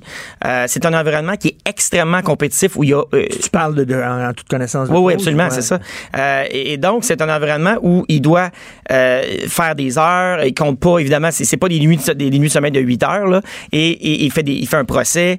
et puis en fin de compte, c'est pour démontrer aussi que à travers tout ça, on permet un on, comment dire on entretient un régime puis je parle pas juste des bureaux d'avocats je parle de toutes les, euh, les, toutes les d'autres beaucoup d'autres domaines où il y a des jeunes professionnels où il y a beaucoup de burn-out parce qu'il y a énormément euh, de, de, de, comment dire de, de gens qui, qui, font du surmenage euh, où est-ce qu'on doit encore une fois faire une conciliation travail-famille qui est pas toujours au rendez-vous. Et euh, il, y a, il y a de la pression de performance du stress de performance parfois du harcèlement psychologique dans les milieux de travail. Et et, et, et, tout d'un coup, parce que quelqu'un, euh, et, tout d'un coup, on dit tolérance zéro côté inconduite sexuelle. Ah, mais là, on va permettre que d'un côté, euh, la personne fasse du surmenage, la personne aille en burn-out, en dépression, parce qu'il y, a, y a du surmenage puis la pression de performance. Puis de l'autre côté, euh, donc, c'est un régime sans pitié. Puis de l'autre côté, si quelqu'un dit un commentaire inapproprié, un petit peu déplacé, là, c'est tolérance zéro. Elle est où la logique? Finalement, finalement c'est comme un, univers sauvage qui se donne des airs de, de, de, de, pureté. Vertueux. Ça, vertueux, vertueux, etc., alors que c'est la jungle. Ah, c'est totalement. Et toi, bon, euh, écoute, l'émission s'intitule ici Politiquement incorrect. Euh, c'est un livre un peu politiquement incorrect parce que tu t'en prends au dérapage de MeToo. C'est sûr que toi, c'est certain qu'il y a des prédateurs, puis il y a des Harvey Weinstein de ce monde, puis c'est certain qu'il y a des monstres, puis il y, a, beaucoup de bons côtés dans le mouvement MeToo, des femmes qui disent on en a le cul, euh, c'est certain. Mais il y a des dérapages. Euh, toi, tu as quand même assez courageux quand même, parce que tu peux te, tu peux te faire accuser par certains lobbies là, de dire Oui, mais là, tu es en train de nous dire que finalement, il y a des gens qui sont accusés, qui sont pas vraiment des prédateurs, qui sont des victimes. Tu es en train de prendre la défense des prédateurs. Tu mm, pas eu peur de ça en écrivant non, non? Euh, je, dis pas que ça m'a pas traversé l'esprit, mais à un moment donné, il faut que ça sorte. Il faut qu'à un moment donné, euh, il faut avoir le courage de dénoncer certaines choses. Aujourd'hui, c'est facile de se mettre du bon, du bon côté de la vertu puis dire Ah oui, il faut dénoncer, il faut dénoncer. Oui, mais encore faut-il le faire dans un contexte qui permette l'équilibre des droits. Il y a un mm. équilibre des droits entre la personne qui dénonce un crime, puis la personne aussi qui est victime, euh, ou plutôt la personne qui, qui, subit des accusations et qui parfois euh, n'est pas coupable de rien. Et c'est pour ça qu'on vit dans un état de droit. Et j'ai l'impression j'ai l'impression que euh, depuis quelques années, euh, on dirait que ces, valeurs-là sont bafouées. Il a fallu, dans, la tourmente de MeToo, il a fallu que la juge en chef de la Cour suprême du Canada, Mme Beverly McLaughlin, durant la tourmente, se lève à la Chambre des communes pour dire, écoutez, la présomption d'innocence, là, ça veut dire quelque chose, il faudrait que ça soit respecté. Elle ne parle pas pour rien dire, cette madame-là. Donc, comment ça se fait qu'on est rendu à un point où est-ce qu'il y a tellement de divisions causées par MeToo, il y a tellement de, de, de, de, peur, à mon avis, qui est causée par ça, que les gens, c'est rendu qu'à Wall Street, là, j'ai lu un article là-dessus, que à Wall Street, les jeunes femmes ont de la misère à avoir des, des stages avec des, des, mentors hommes parce que les hommes disent je veux pas je veux pas avoir de plainte contre moi. À ta minute, là, quand, quand, quand ils se rencontrent, des fois ils font des 100 cassettes. J'imagine qu'ils pensent à deux fois avant d'inviter les femmes du bureau parce que là, euh, tu sais, ils ont pas des plaintes puis tout ça, fait qu'ils se ramassent rien qu'entre bonhommes, entre gars. C'est ça. Femmes donc, sont... Est-ce qu'on aide? Qui on aide là-dedans? Qui, je veux dire, à un moment donné, tout le monde subit cette espèce de climat de peur et de division. Puis, euh, je veux dire, oui, il faut dénoncer, mais encore une fois, est-ce que à, tous les jours, là, on voit des nouvelles accusations dans les médias, dans les médias? Gilbert Rozon qui est accusé, je comprends, tu sais. Mhm. Je veux dire, il y, a des accusations, mais il y a des gens qui subissent des, accusations sous le couvert de l'anonymat qu'on voit dans les médias, et là, ça devient kafkaïen parce qu'ils savent pas comment se défendre, ils, savent pas de quoi ils sont accusés. Et puis, il y a une espèce de climat qui est créé où est-ce que, euh, à un moment donné... souvent, il y a des allégations, puis là, euh, le DPCP regarde ça, puis il dit, ben on ne portera pas d'accusation parce que c'est pas assez solide. Mais cette personne-là, euh, elle est quand même condamnée au bûcher par, par le tribunal social, puis ça peut être très difficile à sa job, même s'il n'y a rien à se reprocher. E, exactement. Et, toi, tu es un gars d'opinion, je t'entends, tu as, vraiment des opinions et tout ça. Pourquoi tu pas écrit un livre, genre un essai, un, texte d'humeur? Pourquoi tu as décidé de parler de ce problème-là à travers un roman? C'est intéressant, ça. Ben, d'une part, parce que je suis pas sociologue, puis je suis pas criminaliste non plus, alors je vois pas comment j'aurais eu la légitimité ou la crédibilité de faire ça. Puis j'aime écrire, j'ai décidé que j'avais le goût d'écrire un roman, et ça peut être une belle façon aussi d'amorcer cette réflexion-là euh, à travers ça. Puis, un roman, ça te permet des subtilités aussi. Exact. Puis ça me permet une certaine immunité aussi. Euh, mais en même temps, tu sais, je pense, je reviens sur ce que je disais tantôt, juste le mot inconduite. On parle d'inconduite sexuelle, mais c'est quoi le mot inconduite? Avant, on parlait de harcèlement. Tu sais, je pense que une des plus grandes avancées législatives qu'on a eues au Québec depuis, en 2004, c'est quand le gouvernement a, mis en place des mesures pour euh, inclure la notion de harcèlement psychologique dans la loi sur les normes du travail. Et là, on a vu qu'au Québec, du harcèlement psychologique, il y en a. OK? C'est une réalité le, le, le, harcèlement sexuel fait partie de ça. Pourquoi on arrive tout à coup avec un mot qui s'appelle inconduite pour. Tu sais, je trouve qu'à un moment donné, on englobe tout et n'importe quoi. Et la frontière entre le, flirt ou la séduction puis l'inconduite n'existe plus. Et, et, et, les gens, dans le doute, vont s'abstenir. Tu sais, à un moment donné, euh, ça devient un monde où est-ce que les gens euh, vivent un petit peu dans la peur, je trouve. Euh, puis un des derniers livres que j'ai lu l'année dernière, c'est L'archipel du goulag de Alexandre ah. Solzhenitsyn. Et il raconte là-dedans c'est absolument fascinant parce qu'évidemment, c'est un auteur, lui, il a, il a, vécu le goulag. Il a, il a été au ben goulag, je, crois que c'était dans les années 40, 50, mais à l'époque stalinienne. Et euh, il raconte vraiment, à partir de l'arrestation, euh, à quel point c'est arbitraire. Les gens débarquent dans la nuit, la police secrète débarque et en dedans de 10 minutes, vous êtes dehors, vous, n'existez plus, vous disparaissez. Je trouve que... Il y a, quelque chose de Kafka là. C'est très kafkaïen. Le, le, le, le, livre Le procès de Kafka, un gars qui est accusé de quelque chose puis il sait pas pourquoi, etc. Il, y a vraiment comme... quand la meute se met après toi, quand la meute part, là, la meute là, de loups, ces médias sociaux, là, et toi, là, tu peux plus t'es fini. Mais fini. Exactement. Puis ce que, ce que je veux dire par rapport à ça, c'est que ce que ce qu'on voit dans cette histoire-là, où est-ce qu'il raconte l'arrestation arbitraire, etc., je trouve qu'il y a certaines personnes, comme le cas de M. Douville, euh, qui subissent ce genre de goulag-là médiatique aujourd'hui. Leur carrière est finie, leur réputation est finie. Et à travers tout ça, c'est ça qui est fascinant, puis c'est ça que mon roman aussi, ceux qui lisent vont pouvoir le constater. À travers tout ça, ce qui est arrivé l'événement, le geste ou la parole n'a plus aucune importance. Mm. Parce que dans le fond, ce qui compte, c'est de nourrir la bête médiatique via la trame narrative qu'on veut, vers laquelle on veut se diriger. C'est-à-dire, il y a des méchants hommes agresseurs, il y a des victimes, on va en trouver un, un agresseur. C'est quasiment une mini-série. S'il y a des producteurs qui nous écoutent, là, c'est quasiment, tu, pourrais faire une mini-série avec ça, puis un scénario. Puis euh, moi, écoute, bravo que tu as pris, euh, t'es avocat, et puis tu as pris du temps, tu as réussi à prendre du temps pour écrire un roman en plus. Ça prend beaucoup de courage et beaucoup de ténacité. Euh, j'aime beaucoup la page couverture. C'est un gars qui il marchait sur un fil euh, avec un parapluie dans les mains comme un funambule, puis il sac le camp. Il, chute. Ça pourrait s'appeler la chute. La chute, eh, eh, j'aurais pu l'appeler la chute aussi. Tu sais, le message fondamental aussi là-dedans, c'est de dire, regardez, euh, on a un système de justice. Faisons confiance à notre système de justice. On a, moi, je pense qu'on a le privilège de vivre dans une société où est-ce que on a un système de justice où il y a des juges indépendants et impartiaux. Ça, ça veut dire que je suis convaincu, moi, comme personne, si je suis accusé d'un crime ou si j'ai quelqu'un dans mon entourage qui est accusé d'un crime, je suis convaincu que euh, il va avoir au moins la chance de faire face à un juge qui va être indépendant des pressions politiques, puis indépendant des pressions médiatiques. Et actuellement, on, encourage les gens. Il y, a des, il y, a des, membres des médias, même des juristes qui disent Oh, le système de justice, là, ça, ça fonctionne plus. Il faut, il faut aller ailleurs. Ben, je suis désolé, moi, comme avocat, puis comme homme, ça me, ça me heurte d'entendre ça. Et c'est un livre qui est ancré ici dans notre réalité. Tu parles de la Charte des droits, tu parles de Justin Trudeau, tu parles du multiculturalisme. C'est un livre qui est pas abstrait, là, qui est vraiment ancré dans notre société. Euh, on peut le trouver où, Inconduite? Parce que, bon, c'est une petite maison d'édition. Oui. On peut pas trouver ton livre partout. Là. Donc, c'est euh, publié chez Clemt Édition K-L-E-M-T édition. Euh, vous pouvez le trouver, vous pouvez le commander même en ligne via la coop de la Faculté de droit de l'Université de Montréal. Donc, la coop de la Faculté de droit de l'Université de Montréal en ligne sur le site Internet. Dans les librairies, il se trouve euh, à Rosemère, librairie Carcajou. Vous l'avez aussi à la librairie Le Furteur à Saint-Lambert, librairie Martin à Laval euh, et à Montréal, dans le plateau Port en tête et Rosemont, le libre voyageur.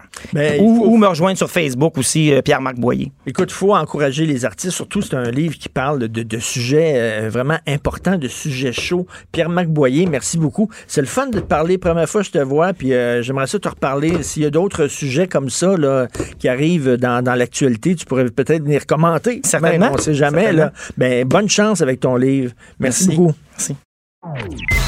Martino, le seul qui peut tourner à droite sur la rouge à Montréal.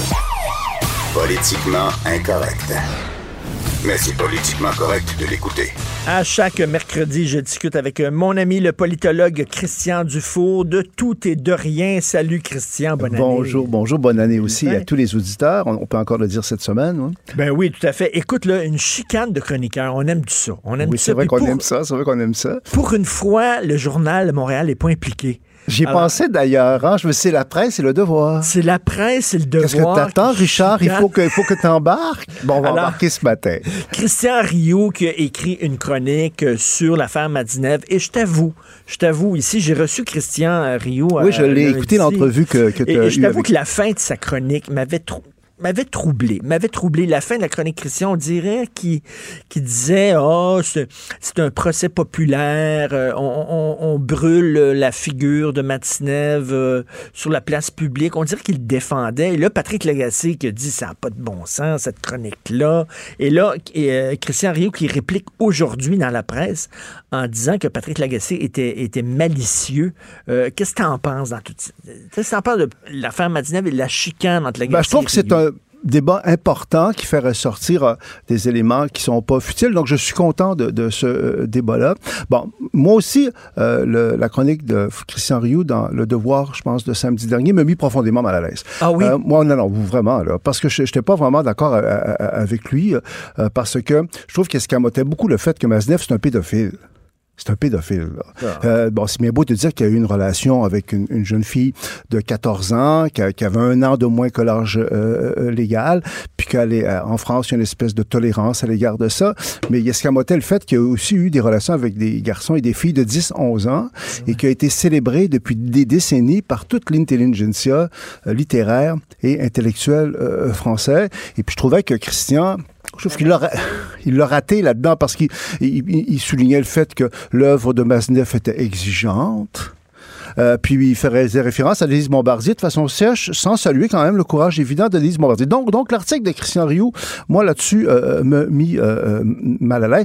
Rappelons que euh, Frédéric Becbédé, que, tu connais, tu l'avais reçu au franc-tireur. Je, me souviens encore de cette entrevue-là, qui est un, écrivain euh, français que j'aime, qui est vraiment très, très, très populaire. Je trouve que vraiment, ces derniers jours, Et Bec Bédé, Bec Bédé s'est excusé de son amitié avec Matinev parce qu'il défendait, il dit c'est mon ami, tout ça, puis finalement il a dit effectivement, euh, je me suis trompé, je me suis gouré. Sauf que Bec Bédé, moi je trouve qu'il a vraiment manifesté il y a juste quelques jours la complaisance incroyable de l'élite française dans ce dossier-là. Il a dit que le prix Renaudot, un prix littéraire français qu'on connaît, hein, c'est un prix littéraire important, qui a été donné à M. Maznev il y a juste quelques années. On l'avait donné à Maznev par compassion par compassion, parce qu'il a des problèmes financiers, puis fait bien pitié. Donc là, on a puis il a dit, puis il a dit, je vais quand même être ami avec Matinev parce que je ne veux pas. Si je le lâche, j'ai peur qu'il se suicide. C'est ça. Donc je vais rester ami avec lui parce que je ne veux pas fesser sur un gars qui est déjà. Mais, mais qui va rester ami avec lui, j'ai aucun problème euh, euh, avec ça. Je respecte ça. À mort, Véronique Lucie a encore des contacts avec son père, ça ne nous cause pas de problème. Est-ce qu'il fallait qu'il le dise, c'est autre chose. Mais moi, ce que je trouve, c'est qu'au sujet du prix Renaudot, là, moi, j'ai, je suis tombé en bas de ma chaise. Je me le copinage euh, est, poussé à de telles extrémités en France qu'on va donner un prix littéraire majeur à un copain qui fait pitié parce qu'il est malade puis qu'il a des problèmes financiers. Et, et Bec Bédé, parce qu'il faut dire Bec Bédé, tu me le rappelles, a dit qu'il admet que l'attribution du prix Renaudot par le jury dont il faisait partie était une maladresse. Une maladresse, c'est si je renverse mon café le sur ta table un matin, là, c'est une, maladresse. Faut-il rappeler que c'est un pédophile, le gars, là? Ça fait depuis 25 ans que tout le monde le sait. Donc, c'est qu'il y avait du sexe. Donc, donc, tu serais, tu serais d'accord avec la chronique de Patrick ben, Lagacé? Ben, hier, Patrick, Patrick, j'ai trouvé, écoute, avec le talent qu'on lui connaît, Patrick euh, Lagacé, il a vargé. Hein, tu comprends-tu? Il a attaqué euh, beaucoup euh, Christian Rioux, mais je trouve qu'il est allé quand même un peu loin parce que euh, il laissait entendre à la fin que peut-être que le devoir aurait pu intervenir pour changer le, texte.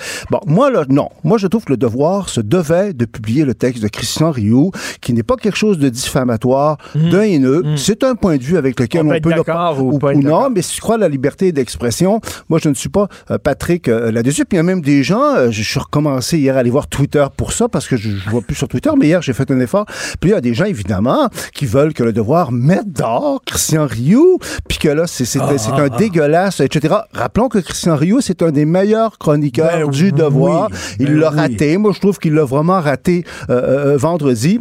Et il revient ce matin dans la presse. C'était très intéressant. Tu sais, que le journal s'y mette, mon cher. Euh, donc, dans la presse, bon. Et, et, là, il répond à, Patrick. Patrick, puis il répond bien, je trouve. Parce qu'il, en fait, ce qu'il dit à Patrick, quand même, moi, j'ai beaucoup attiré l'attention sur le fait que euh, c'est lié à une idéologie qui a dominé en France suite à mai 68 et puis qui a convaincu même des gens comme Simone de Beauvoir, puis Jean-Paul Sartre, bon, à l'effet qu'il faut interdire rien, puis le sexe est toujours bon, même euh, avec les enfants. Et ce qui est d'assez intéressant, c'est que Patrick Lagacé aura répondu après l'article de, de, Christian Rioux. Bon, en se radoucissant un peu et en terminant, sans rancune, mon cher Christian. Donc, donc, donc il y a un côté sympathique, ça ben, nous excite, ces chroniqueurs-là qui s'échappent, mais il y a quand même des vrais débats là-dessus. Puis, entre autres, c'est deux visions, je trouve. Euh, Christian Rioux, moi, ce que j'ai toujours aimé de lui, c'est que c'est un correspondant québécois en France qui est toujours resté québécois. Contrairement, tu sais, euh, Louis euh, Bernard, Bernard que j'aimais bien aussi, mais était devenu totalement français. Ben mais là, dans ce dossier-là, je trouve que Christian Rio est devenu un peu trop français.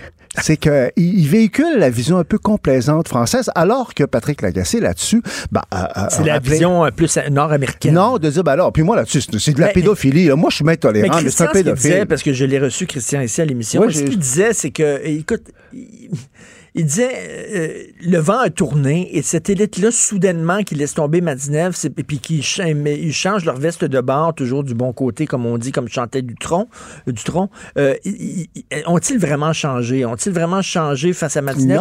Ou, ils sont encore, ils pensent encore que c'est un bon écrivain, mais ils le diront plus parce que le vent, soudainement, a tourné. Puis c'est pas politiquement correct de défendre Matinev ou de dire que de défendre la qualité de son œuvre littéraire. C'est ça, lui, qui ben, semblait, il semblait douter de la sincérité des gens disent Ah. Oui, et, je crois que, c'est juste ça que je rappelais les déclarations toutes récentes de Bec Bédé. Qui, qui, disait le prix Renaudot, c'est une maladresse. On n'aurait pas dû lui attribuer le prix Renaudot par compassion. OK. Question quiz oui. que je te pose. Alors, euh, tu sais que la Bibliothèque nationale, qui est juste ici à côté, euh, sur la rue euh, Berry, va retirer de ses rayons les livres de Matinev. On ne pourra plus les louer à la bibliothèque.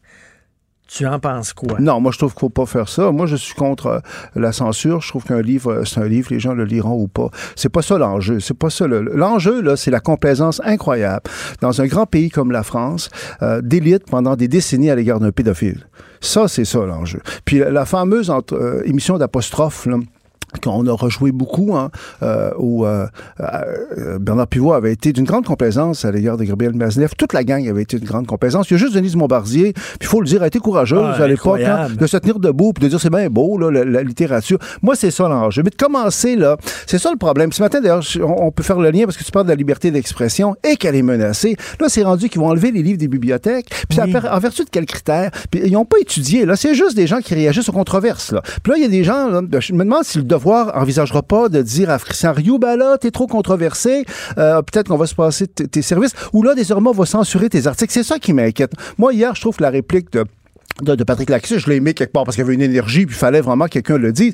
Mais à un moment donné, à la fin, il va dire, ben là, le devoir aurait dû intervenir parce que ça ressemble un peu à l'article de Lise Payette dans l'affaire Claude Jutras. Moi, je trouve que l'article de Lise Payette dans l'affaire Claude Jutras, c'est important que ça soit publié. L'article de Christian Rioux, c'est important que ça soit publié parce qu'on en débat actuellement, puis les choses sont dites. Je ne crois pas du tout à la censure. Il faut, euh, moi, je suis d'accord avec toi. Moi, j'aime beaucoup, beaucoup Christian Rioux. Il doit passer un mauvais moment, je te dis, entre toi et moi. Sa position au devoir, déjà, elle est très fragile. Est très fragilisée parce que ce gars-là est vraiment à contre-courant de ce journal-là. Déjà, il se sent très seul au devoir, mais moi, je pense que le texte de Patrick Lagacé hier a peut-être planté le dernier clou dans son cercueil au devoir. J'espère que non. J'espère que devoir va garder Christian parce que sa voix est importante et on a le droit on a le droit comme chroniqueur de se tromper. Exactement. Et là, c'est pas vrai qu'on peut sacrer dehors 20 ans, 10 ans, 30 ans de carrière parce qu'il y a une chronique où peut-être la personne s'est mal exprimée. On a le droit de se tromper. Tu as parfaitement euh, raison. Et il avait le droit de dire ce qu'il a dit. Le devoir se devait de publier son texte sans intervenir euh, comme tel, même si je suis pas d'accord avec son texte. Puis je trouve qu'il y avait une certaine complaisance. Parce que sinon, on entre dans un nouvel ordre moral. C'est très mm-hmm. révélateur, comme tu me dis, oh, ben, la grande bibliothèque, les courageux de la grande bibliothèque se dépêchent pour essayer d'enlever les livres. Dans quel monde sommes-nous en train de vivre? Après ça, là, après ça, ça va être quoi? Ça va être Lolita Nabokov, qui est une œuvre de fiction. Je sais pas si je vais, je vais continuer à lire tes chroniques, Richard. Je suis pas sûr si je vais des fois, tes, des fois, tes chroniques, il y a des points que je trouve un peu douteux. Euh, en même temps, il y a des gens qui disent oui, mais c'est un journal. C'est un journal intime. C'est quelqu'un qui racontait ses histoires de cul avec des enfants. Est-ce qu'on veut vraiment ça dans une bibliothèque? C'est pas une œuvre de fiction. C'est. Ben, le dans son mort. OK, écoute. C'est quelqu'un qui est devenu célèbre et riche sur le dos de ses victimes, etc etc. Mais... Ben, moi, je veux qu'on en débatte, qu'on le critique. Je trouve que c'est un pédophile. Tu sais, quand tu es avec des, des, des, des, filles ou des gars de 10, 11 ans, tout ça est honteux, mais moi, je ne veux pas qu'on censure les livres. Point, Mais Sad, Sad, qui est un, grand écrivain que j'aime beaucoup, moi, je, Qu'on relit à tous les ans. Hein, non, mais j'ai ça dans, dans, la Pléiade chez moi.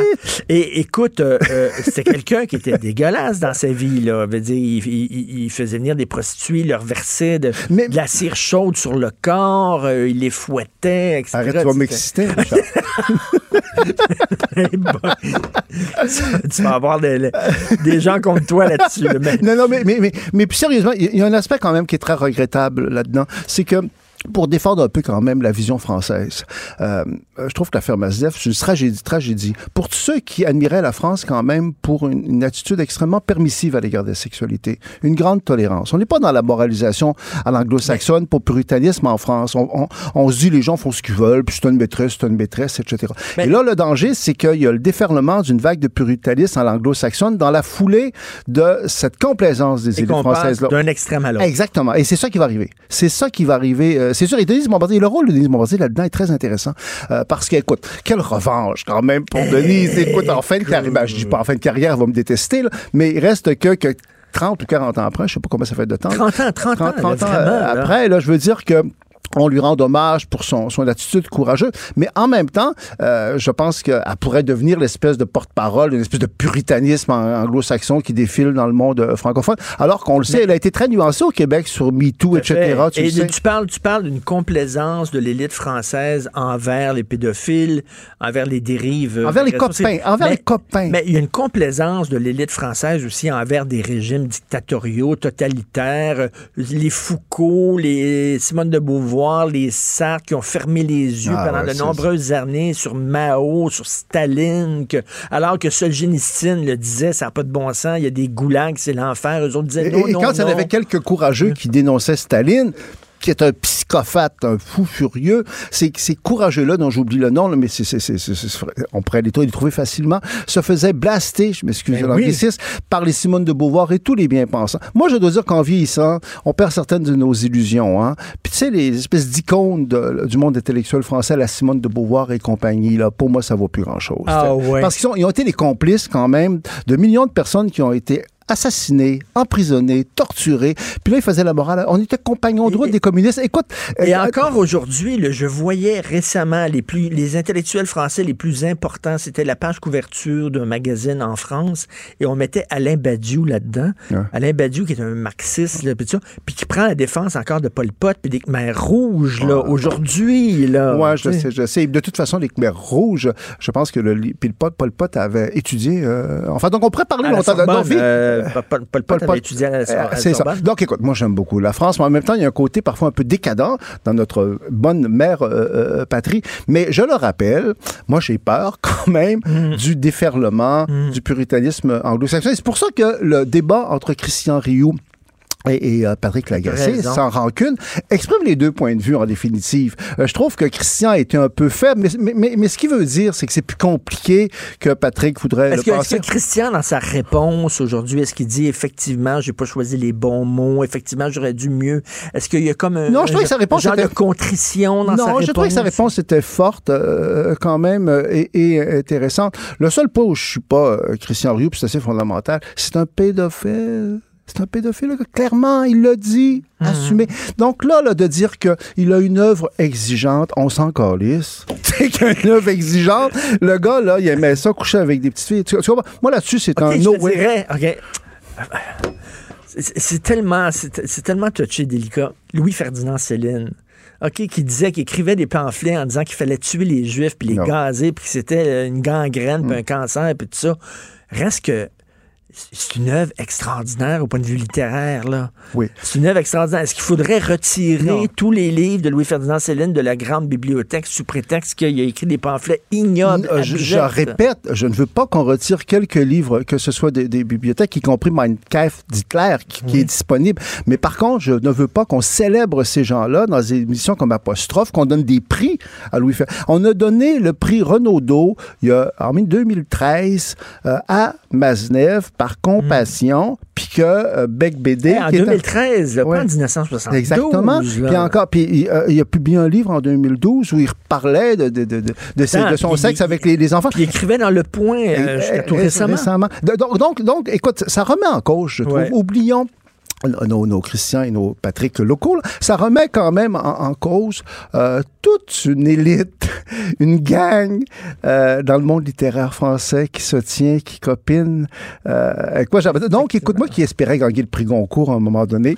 Moi, je suis pas sûr parce que je les connais pas assez, cette gang-là. Je pense qu'il faut les voir, aller déjeuner avec eux et puis avoir des problèmes financiers. D'où le courage, le courage de Denise qui aurait pu dire, moi, je veux faire partie de la gang parce qu'elle a commencé en France. Ah il fallait avoir du front. Elle aurait pu dire, elle aurait pu dire moi, je vais faire partie de la gang, je vais faire comme Alexandre Jardin, là, je vais faire le beau, je vais sourire, je dirai rien à Matinev. Au contraire, le prix de front. Ah, le prix de front, c'est quel courage, quel front? On reconnaît notre Denise nationale, en fait. Et puis, je suis jaloux un peu parce que je me dis, écoute, comme fin de carrière, c'est difficile d'avoir un, meilleur retour de l'ascenseur. L'Iran bombarde les Américains. Et là, j'écoute autour de moi les, commentaires. On dirait que sais, je comprends qu'on critique Trump, je comprends, mais veut dire quand même, le régime le plus fou entre les deux, c'est quand même le régime iranien, maudit. Oh, oh, oh, oh, oh.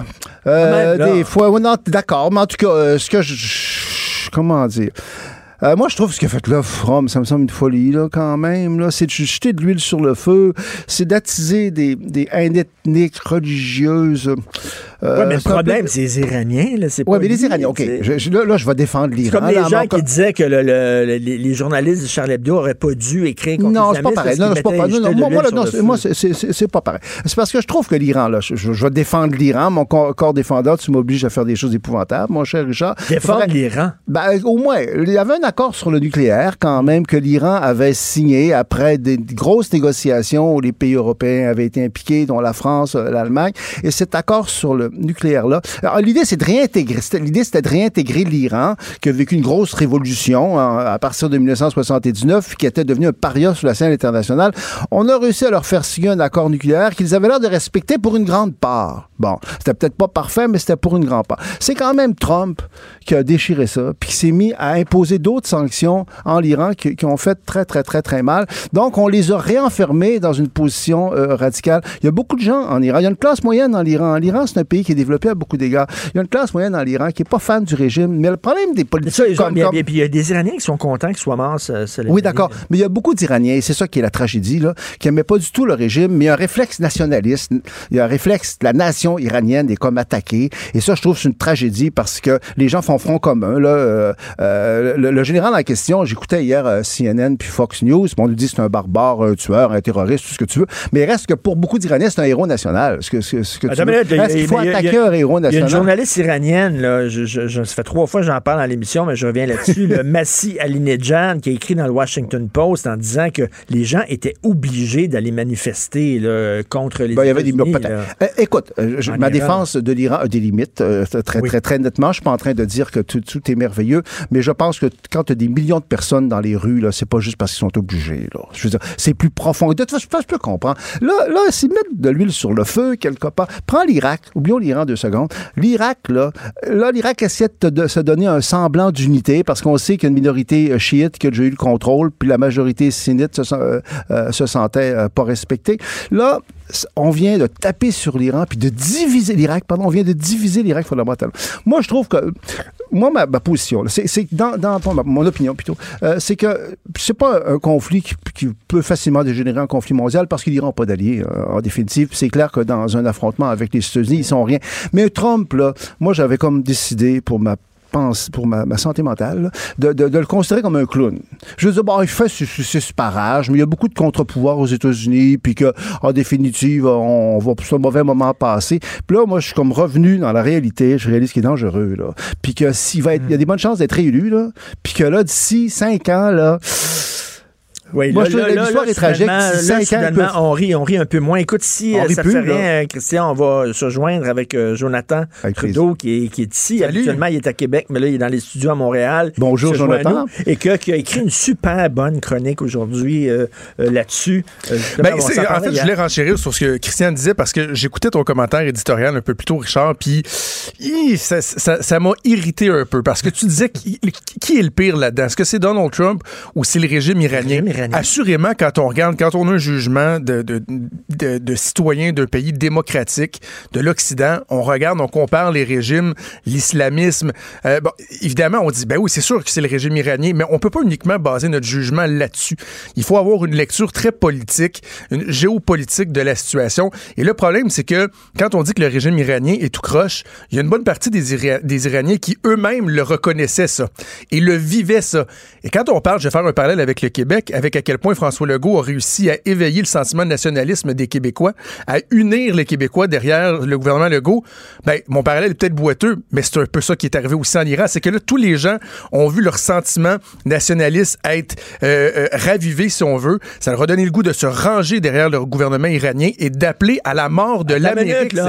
C'est pas, pas rien, minute, je reviens sur cette journaliste-là qui dit si c'était en Corée du Nord que vous verriez des milliers de personnes dans la rue, vous diriez, ouais, dans la Corée du Nord, c'est arrangé. Ben, c'est la même affaire en Iran. C'est la même affaire en Iran. C'est comme un régime comme la Corée du Nord. Elle dit les jeunes étaient obligés. Ils ont fermé les écoles. Ils ont obligé. Hey, quand ils font des manifestations dans la rue qui ne sont pas autorisées par le gouvernement, je peux te dire qu'ils répriment ces manifestations-là avec des canons à eau et tout ça? S'ils n'ont pas réprimé ces manifestations-là, c'est que c'est autorisé, encouragé. Ils ont, ils, ont, ils ont, demandé aux boutiques de fermer leurs portes. Ils ont demandé aux étudiants de sortir clair que c'est encouragé par, ben, le régime. Mais l'Iran, c'est pas la Corée du Nord. C'est pas, la Corée du Nord. C'est vraiment pas la Corée du Nord. Il y a une classe moyenne en Iran. Il y a des espaces de liberté. Puis le problème, c'est qu'on peut espérer une dynamique graduelle avec l'accord sur le nucléaire où l'Iran aurait cessé d'être un paria. Oui, mais c'est toujours l'Occident qui doit faire preuve de retenue, de modération ah, et de raison. Alors que ces pays-là, ces régimes-là peuvent, faire n'importe quoi. Là, là, on parle pas de l'Occident, on parle de Trump. Tu sais, laisse faire l'Occident, là. Mais, mais, non, mais attends, tu dis toujours les États-Unis, l'Occident. Tu sais, pendant combien d'années les États-Unis ont joué au Nation Builder, là? Tu sais, nous, on va aller chez vous vous dire comment ça fonctionne, on va établir des gouvernements, on va, sans, toujours beaucoup de succès, là. La réalité, là, c'est que depuis 100 ans, depuis euh, les Britanniques au Moyen-Orient, ce sont les Occidentaux qui ont mis le trouble dans cette région-là. Puis plus récemment, qu'est-ce qui, qui, a envahi l'Irak pour instaurer la démocratie? C'est George W. Bush euh, Jr. Puis c'est à la... Mais moi, écoute, la responsabilité le régime, énorme Le régime iranien me fait plus peur que le régime américain. Moi, personnellement, je ne dis pas qu'il a bien fait de, de, le tuer, mais à un moment donné... Charles, l'Iran, là, sur la planète, c'est pas grand-chose. Les États-Unis, c'est beaucoup. On a un président américain qui va être encore là peut-être pour cinq ans. C'est ça qui me fait peur, moi, bien plus que l'Iran. Ben, en tout cas, s'il est élu, il serait élu démocratiquement. Ah ben c'est vrai. Il serait élu démocratiquement. C'est vrai qu'aussi, ce qu'on peut dire, c'est. Tu dois manifester dans les rues contre euh, Donald Trump, hein, puis il n'y a pas des camions euh, avec des, des, des, guns à eau qui arrivent, puis t'es pas emprisonné. tu demandes où, où on aimerait mieux vivre, c'est sûr que j'aimerais mieux vivre aux États-Unis qu'en Iran. C'est pas ça la question, c'est vraiment. C'est de, la, de la politique, c'est de la diplomatie étrangère. C'est là que Donald Trump est malhabile.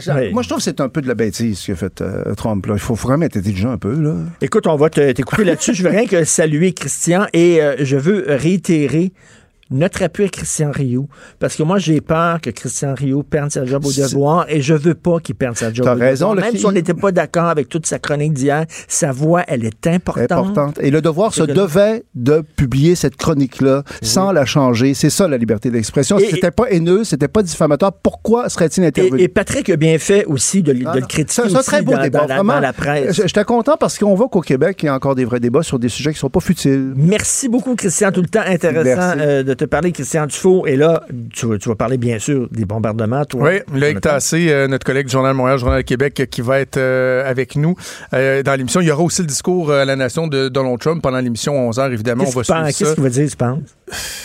Avec lui, on ne sait jamais. Je sais pas, ce qui m'inquiète, c'est que l'ayatollah, le, le, dirigeant, le guide suprême, a dit hier, oui, c'est une gifle au visage des États-Unis, mais c'est pas suffisant.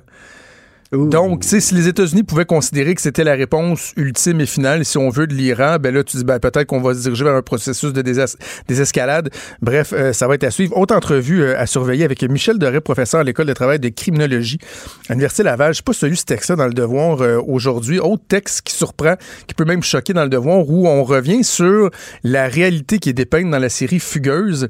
Il y a plusieurs intervenants, dont Michel Doré, qui disent, dans le fond, on a peut-être enflé ça un peu, là. Tu sais, le problème, la prostitution. Euh, j'ai, honnêtement, le poil m'a hérissé sur les ah bras en lisant ce texte-là euh, ce matin. Et j'ai hâte d'en discuter avec Michel Doré pour voir à quel, à quel endroit exactement lui juge-t-il que la série Fugueuse présentée par TVA euh, ne fait pas œuvre utile va être intéressant. Eh ben, ça va être super intéressant. On t'écoute bien sûr avec Maude. Merci à Hugo Veilleux à la recherche, Fred Rio à la technique. Et on se reparle demain 8 h. Passez une excellente journée politiquement incorrecte.